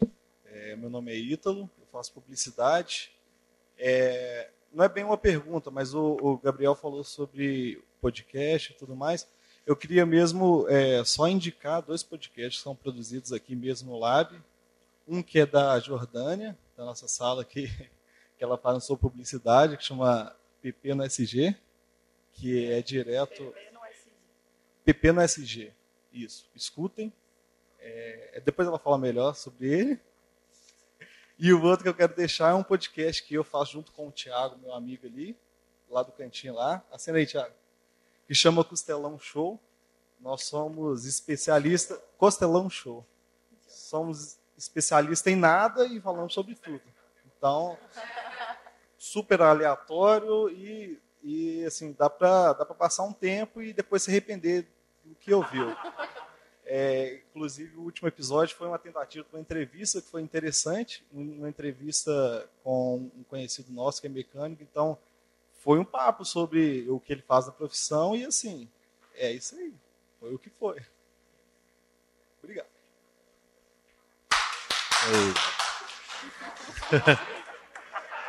Eu gostei desse especialista em nada que fala sobre tudo. Gostei dessa expressão.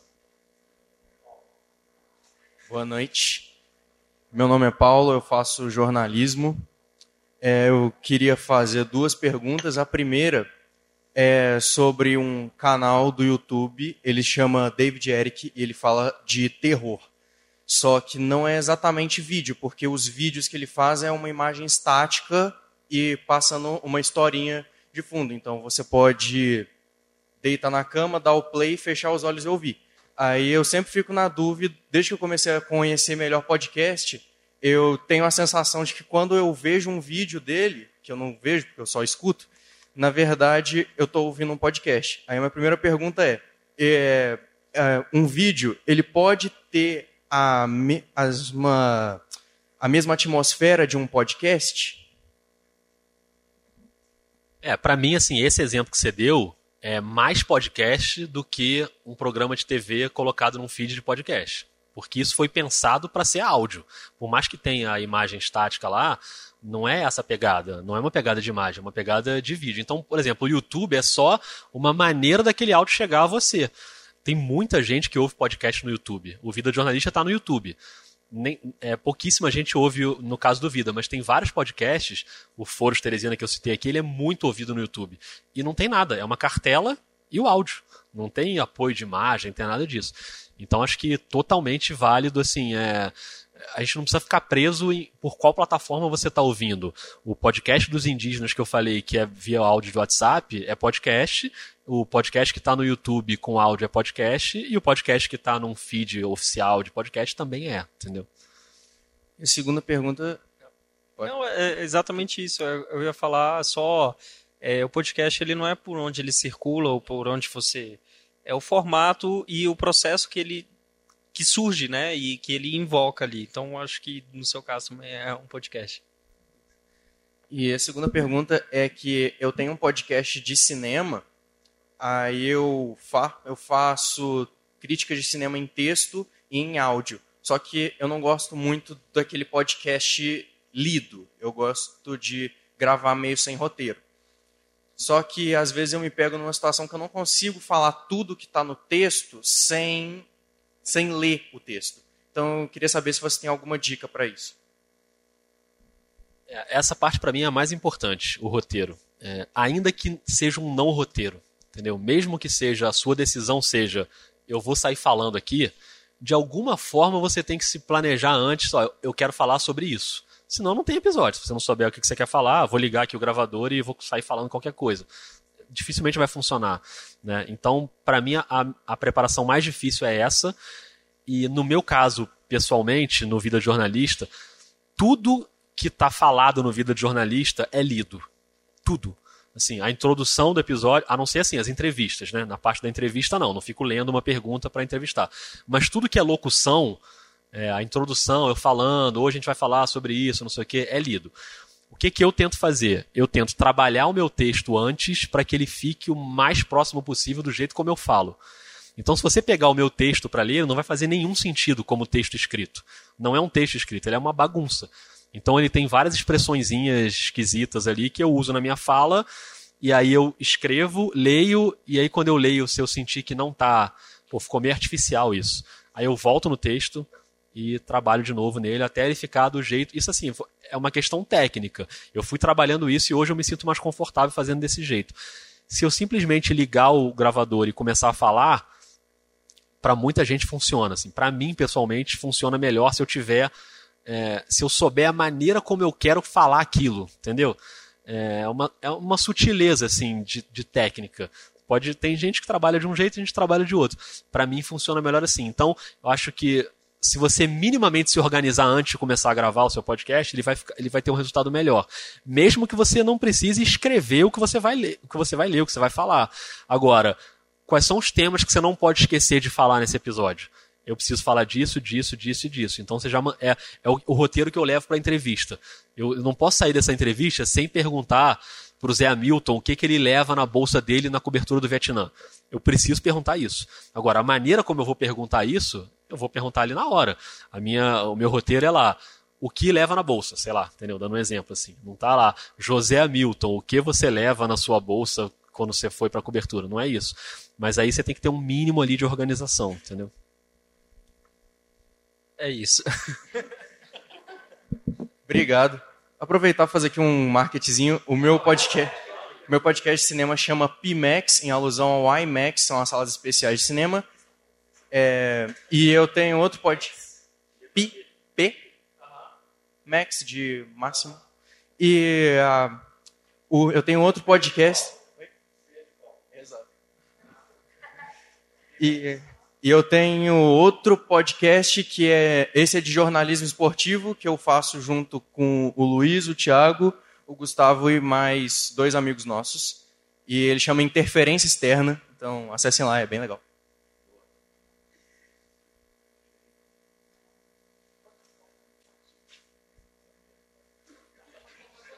Primeiro eu queria falar que eu sou super fã do Vida. Eu conheci o Vida depois que, eu conversei com o Rodrigo. Aí eu passei a maratonar em todos os episódios e é muito legal. Quem não tiver escutado, né, ouça o Vida, é, é muito bom. É vida, é jornalismo, assim, é uma conversa muito leve. O Rodrigo ele consegue deixar a pessoa super à vontade para conversar e é muito gostoso para quem gosta de jornalismo. Só indicar também para não sair, né, que acho que tem alguns que são muito legais.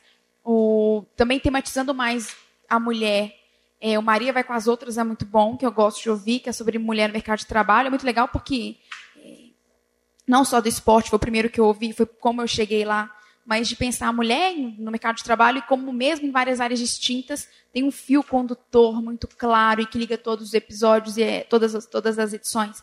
E é muito legal. É para quem gosta de futebol. É, o Futuri tem muitos episódios, tem muitos podcasts legais também, de futebol italiano, futebol espanhol, quem quiser acompanhar.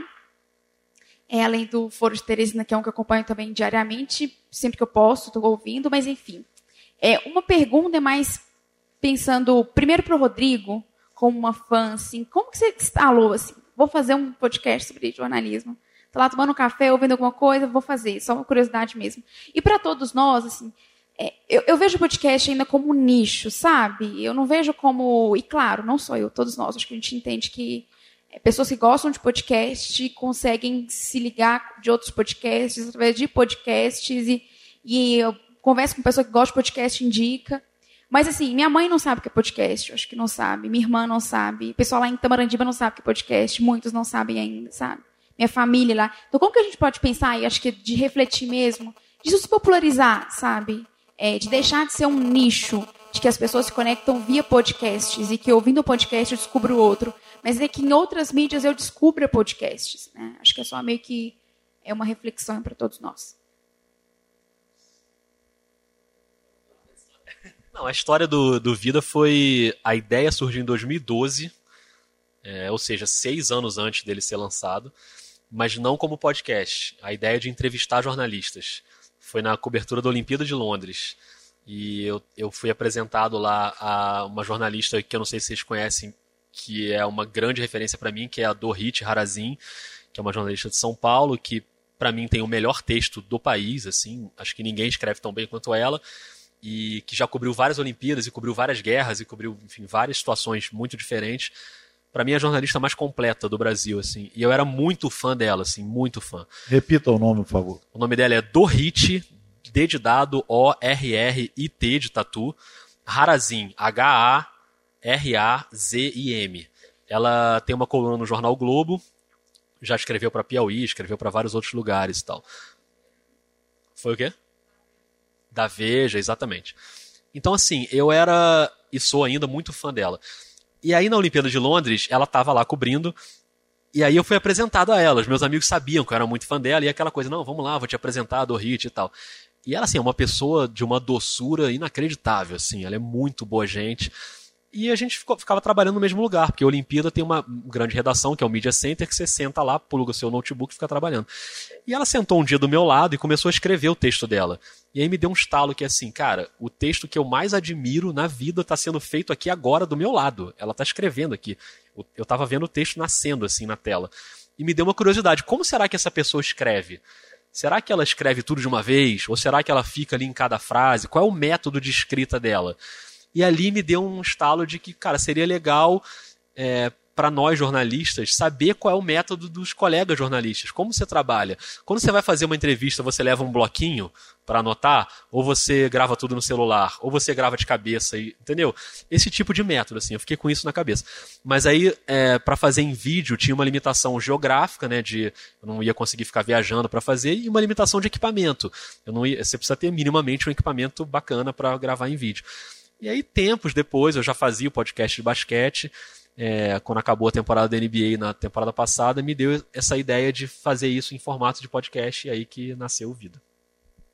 Sobre nicho, eu acho que isso já está mudando um pouco, mas num universo muito pequeno ainda. É, eu, eu hoje, assim, no meu caso especificamente, eu faço dois podcasts que são de nicho.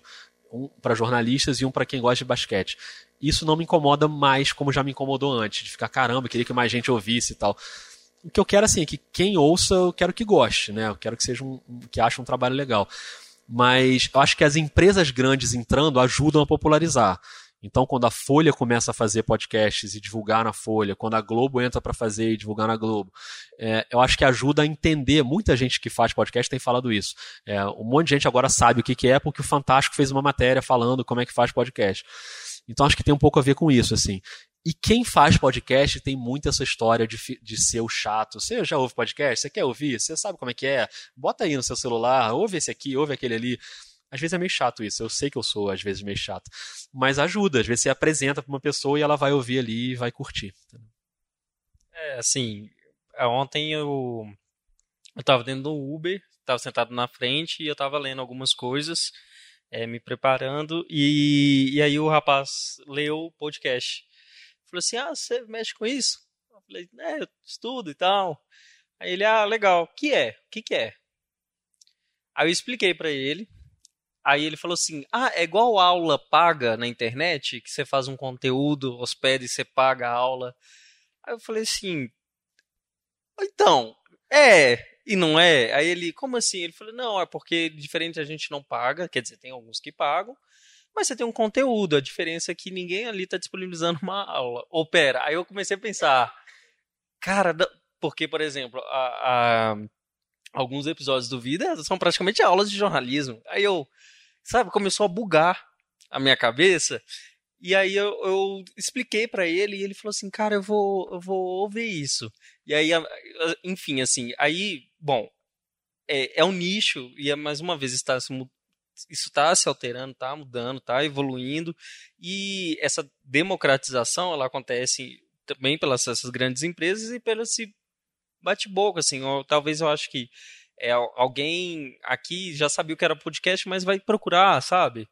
É, enfim, assim, acho que as coisas estão mudando. É, podcast ainda é um termo que as pessoas acham que conhecem não conhecem direito. E também tem a ver por causa do celular. Tem gente que tem celular, mas não é um smartphone, ou um smartphone que não tem espaço, tem isso também, porque podcast precisa ter espaço, dependendo se não for um Spotify ou um Deezer. É, você precisa fazer é, o download do episódio, então tem entre fatores, mas que eu acho que aos pouquinhos tá, vai evoluir. Só uma última dica, já que você citou o Uber. Eu ontem no encontro descobri um podcast que a Priscila, que estava com a gente lá, falou, que eu ainda não ouvi, mas eu quero muito ouvir, que é feito por um motorista de Uber e que se chama Pergunte ao Motorista Apenas o Necessário. É, ou alguma coisa parecida com isso, não sei se é exatamente esse o nome. É, e é o cara contando histórias que se passam dentro do carro dele, com passageiros e tal, não sei o quê. Não sei se ele pede autorização para os passageiros para publicar ou se ele avisa que está gravando, mas ele sai gravando coisas. Enfim, talvez eu esteja indicando uma coisa super ilegal aqui, né, para vocês ouvirem. Mas a ideia me pareceu muito boa. O que eu, o que eu penso, assim, sobre esse questionamento que você fez, Isabelle, de como, de como fazer com que o termo e a plataforma seja mais conhecida entre, entre nossos pais, nossos tios, nossos avós, etc. É, o, o, o, o que eu acho vai um pouco de encontro ao que, ao que o, o, Rodrigo e o João disseram, porque eu acho que à medida em que as ferramentas tecnológicas é, vão sendo democratizadas, com isso o, o, podcast tem a possibilidade de ser também, sabe?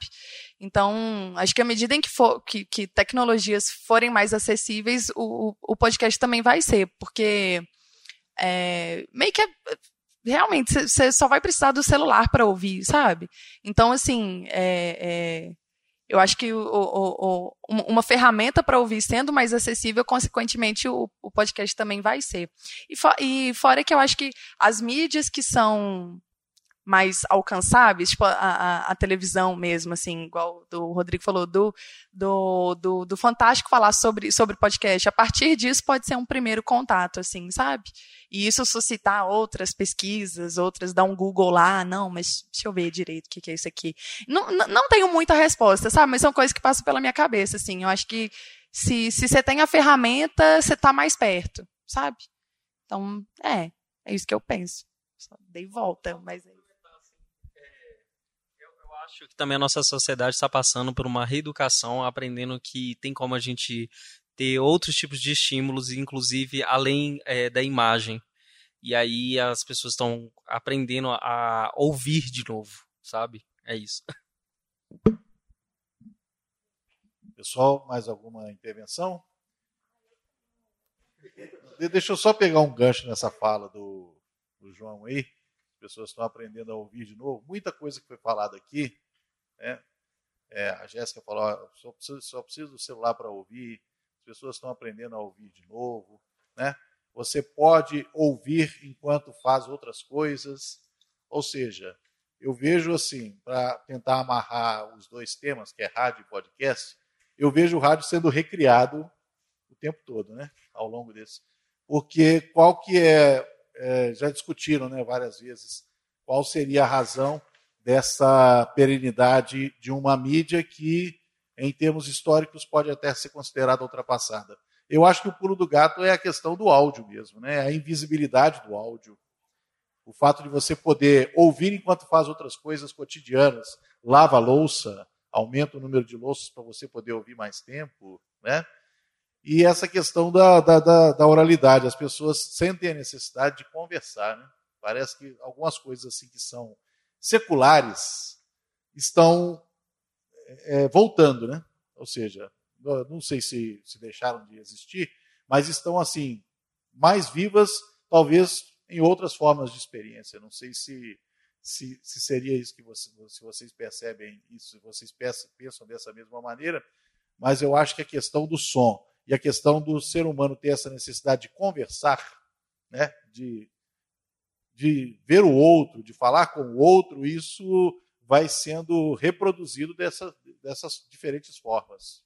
Eu acho que assim, essa necessidade do diálogo e de falar e ouvir o outro é a alma desse negócio, assim, né? Desde a época do rádio até a, o podcast hoje.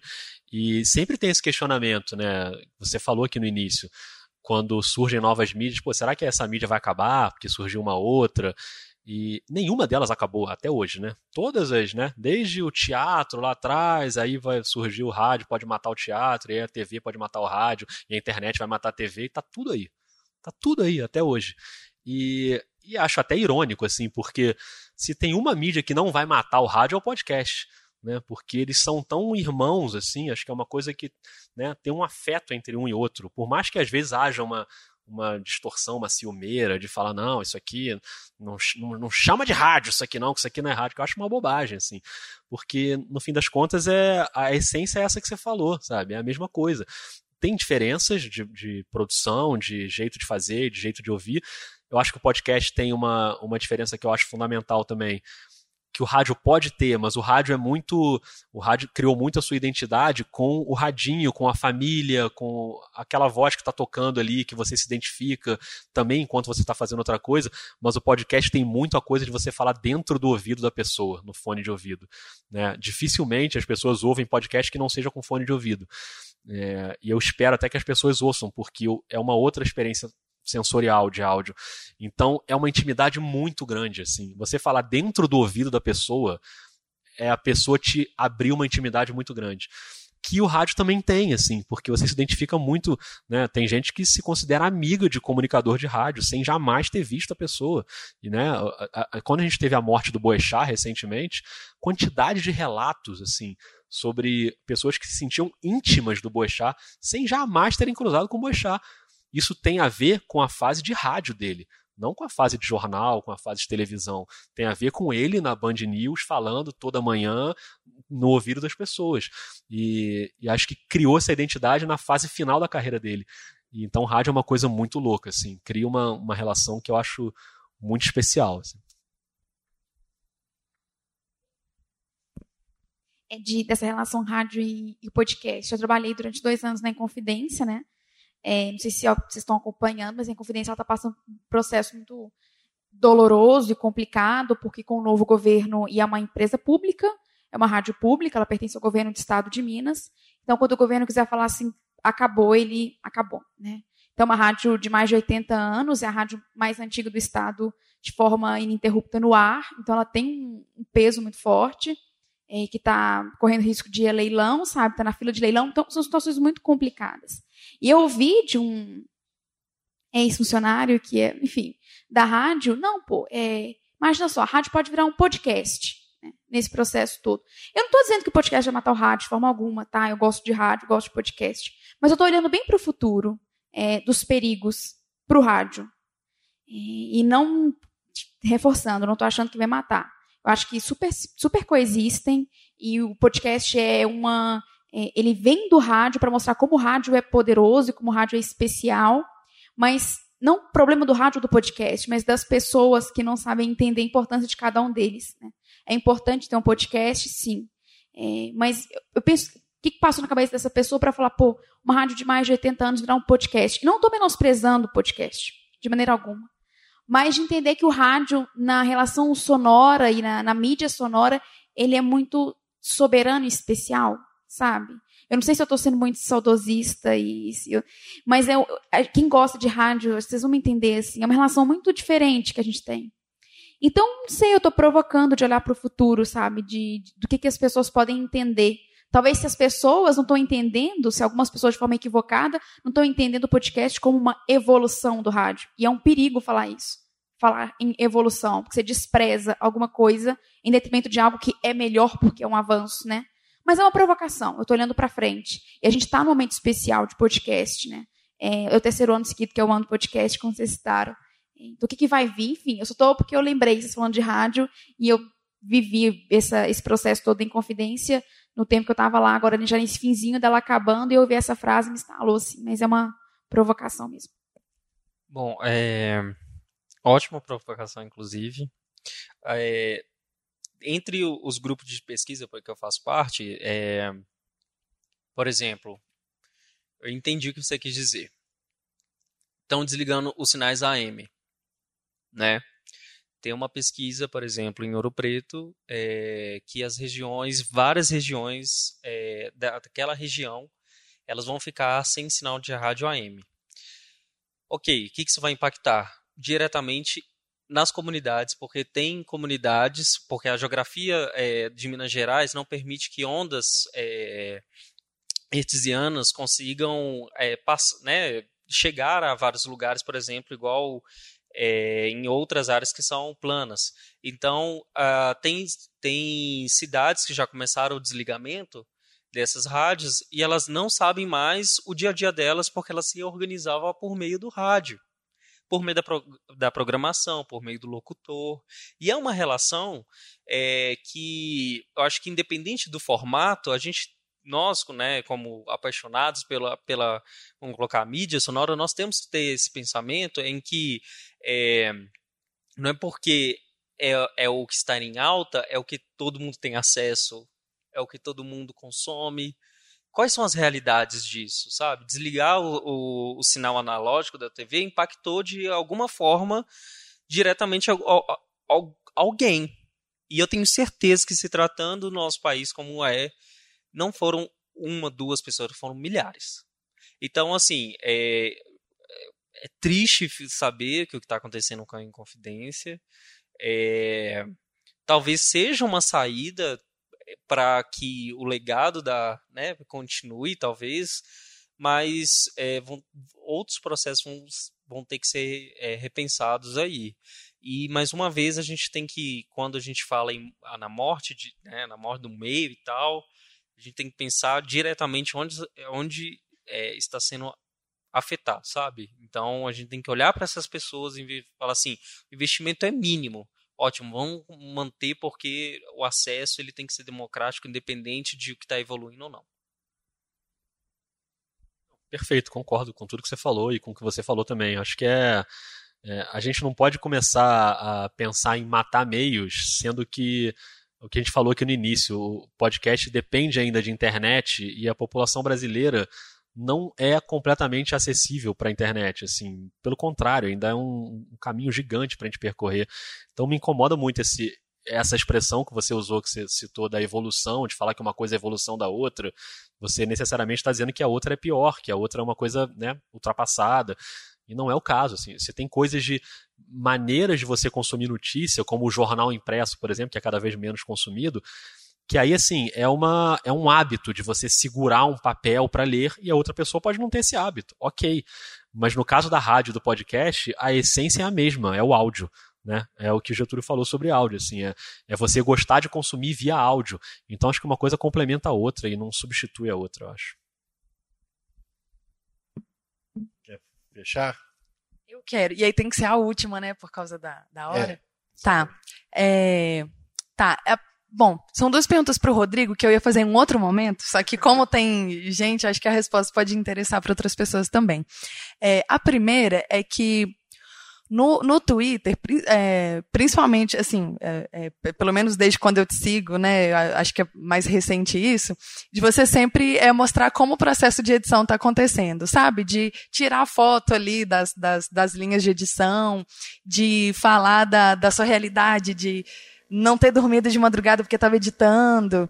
É, é, e, e, eu acho bem legal porque eu acho que isso aproxima, é, tem essa, essa dimensão do, do, do, fone de ouvido por aproximar aquele que está ouvindo de quem faz.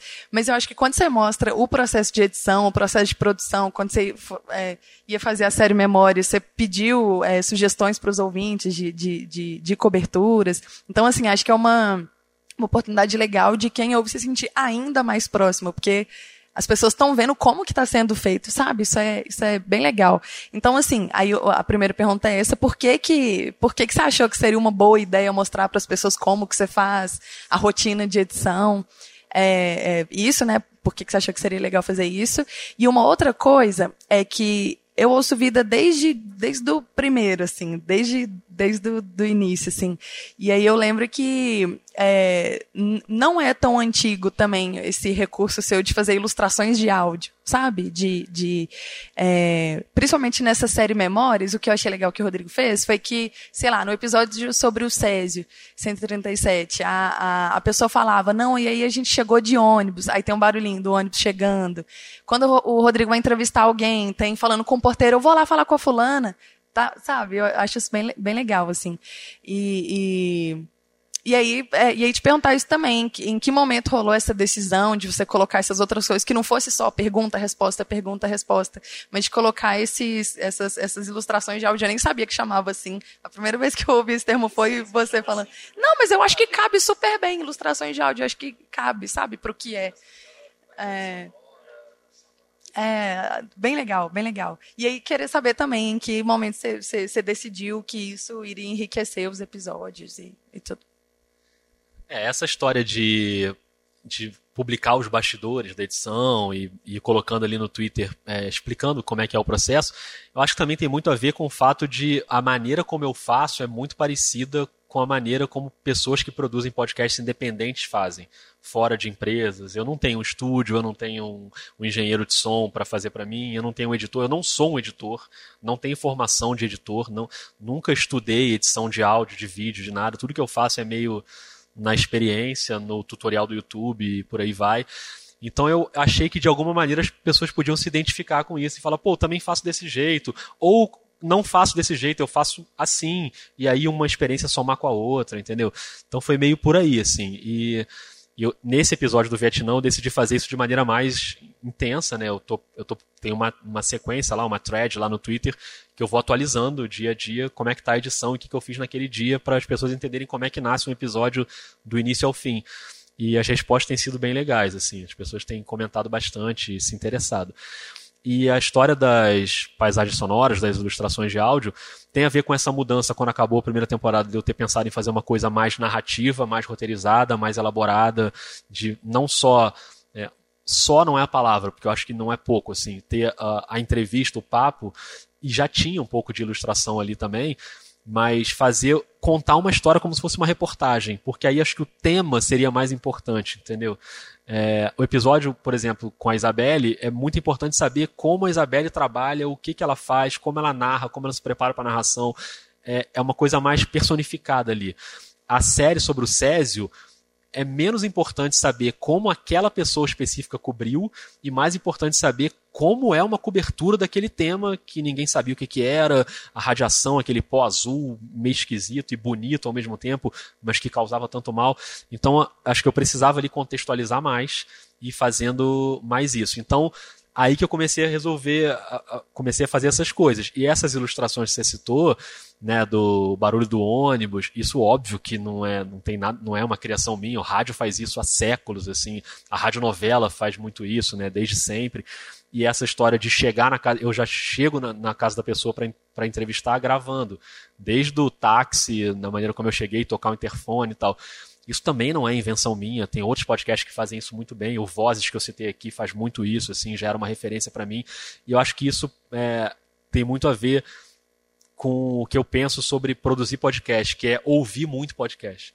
Acho que quanto mais referência você tiver, ainda que não seja de um tema que você gosta, eu ouço muito podcast que eu não tô nem aí pro tema. Não é um tema que me interessa, mas eu ouço para saber como aquela pessoa está fazendo, como é o método, que tipo de. Às vezes eu ouço uns podcasts gringos que eu nem entendo direito o que está sendo falado, mas eu ouço para ver como é que é a trilha sonora, é, quando é que entra a música, quando é que sai a música, entendeu? Esse tipo de coisa vai me acrescentando muito no repertório, assim. Então acho que isso é bem importante, você fazer e ouvir para pegar as referências do que está sendo feito. E hoje é a coisa que eu mais gosto de fazer, esse tipo de episódio narrativo que dá um trabalhão, mas que gera um resultado, eu acho mais bacana de ouvir. Assim. Gente, queremos agradecer muito então a presença do Rodrigo Alves, do João Alves, a Jéssica de Almeida, quero agradecer Jéssica Alves. Hein? Jéssica Alves. Jéssica Alves de Almeida. Você também é Alves? Não, né? Não, eu tô... Mentira. Sério? Muito bom, não. A, a Jéssica propôs essa ideia, então a gente foi conversando, né? Burilando assim para tentar fazer um, um evento é, final de semestre, sempre tudo muito né, vida de, de faculdade assim, de semestre é sempre muito atropelado, mas a gente não podia deixar de realizar e marcar esse momento. Eu acho que foi bastante oportuna, né? Obrigado aí a disponibilidade, disposição do Rodrigo, do João e a Jéssica que é, montou essa peça. As meninas do LabJ aqui, que é o nosso laboratório de inovação e jornalismo, finalizaram, né? pessoal que ajudou nos detalhes, para que a gente conseguisse fazer isso em. Na verdade, tudo foi fechado em menos de uma semana. Né?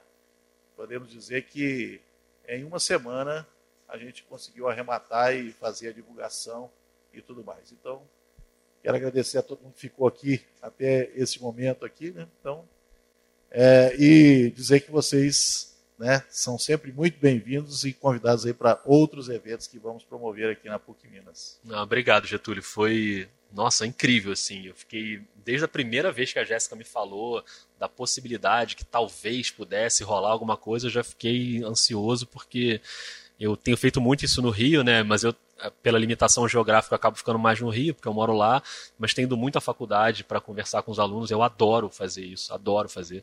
E sobre jornalismo, que é a minha área, mas, enfim, aqui nem todo mundo é jornalista, então sobre qualquer assunto. Acho que quanto mais as pessoas se reunirem para trocar ideia e trocar experiência, é melhor. E no caso de podcast, que é o que eu mais tenho paixão de fazer hoje em dia, eu, nossa, muito obrigado a você, a Jéssica, que foi incrível e ainda deu sugestão do lugar ontem para a gente fazer o nosso encontrinho lá do, do podcast, que foi demais. E ao João, que pô, aprendi bastante com várias coisas que você falou, foi muito legal.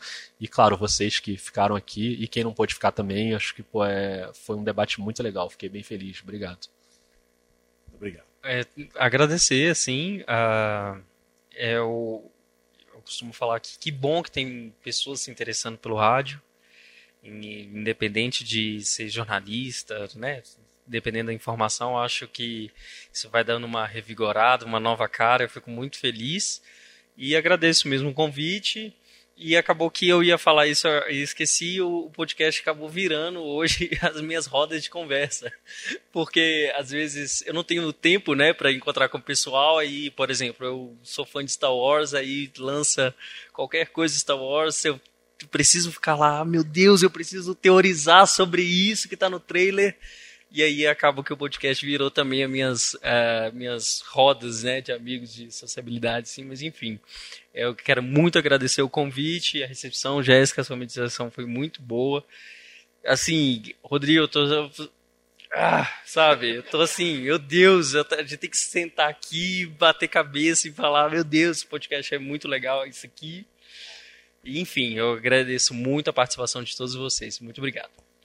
Quero dizer que essas duas horas de conversa aqui foram gravadas e transmitidas ao vivo ah, e estarão disponíveis é, na íntegra no site da Rádio Online. Foi transmitido pela Rádio Online ao vivo e ficará disponível esse, esse áudio né, na íntegra, é, porque a gente faz isso com os nossos eventos. Né? A gente grava transmite ao vivo no momento que o evento acontece e depois ele fica disponível para as pessoas poderem ouvir. Quem não teve possibilidade né, de estar aqui presente ou não teve como ficar até o final. Então, a partir de amanhã, né, Cris? Já está. que existe desde 2003, que já fazia podcast antes do podcast ter esse nome. Exato, a Rádio Online está completando 16 anos, não é isso? Em outubro agora completou 16 anos, desde 2003. Então, é, fca.pucminas.br barra rádio. Tá? Confira lá. Muito obrigado, pessoal. Essa produção é do onde você vem aprender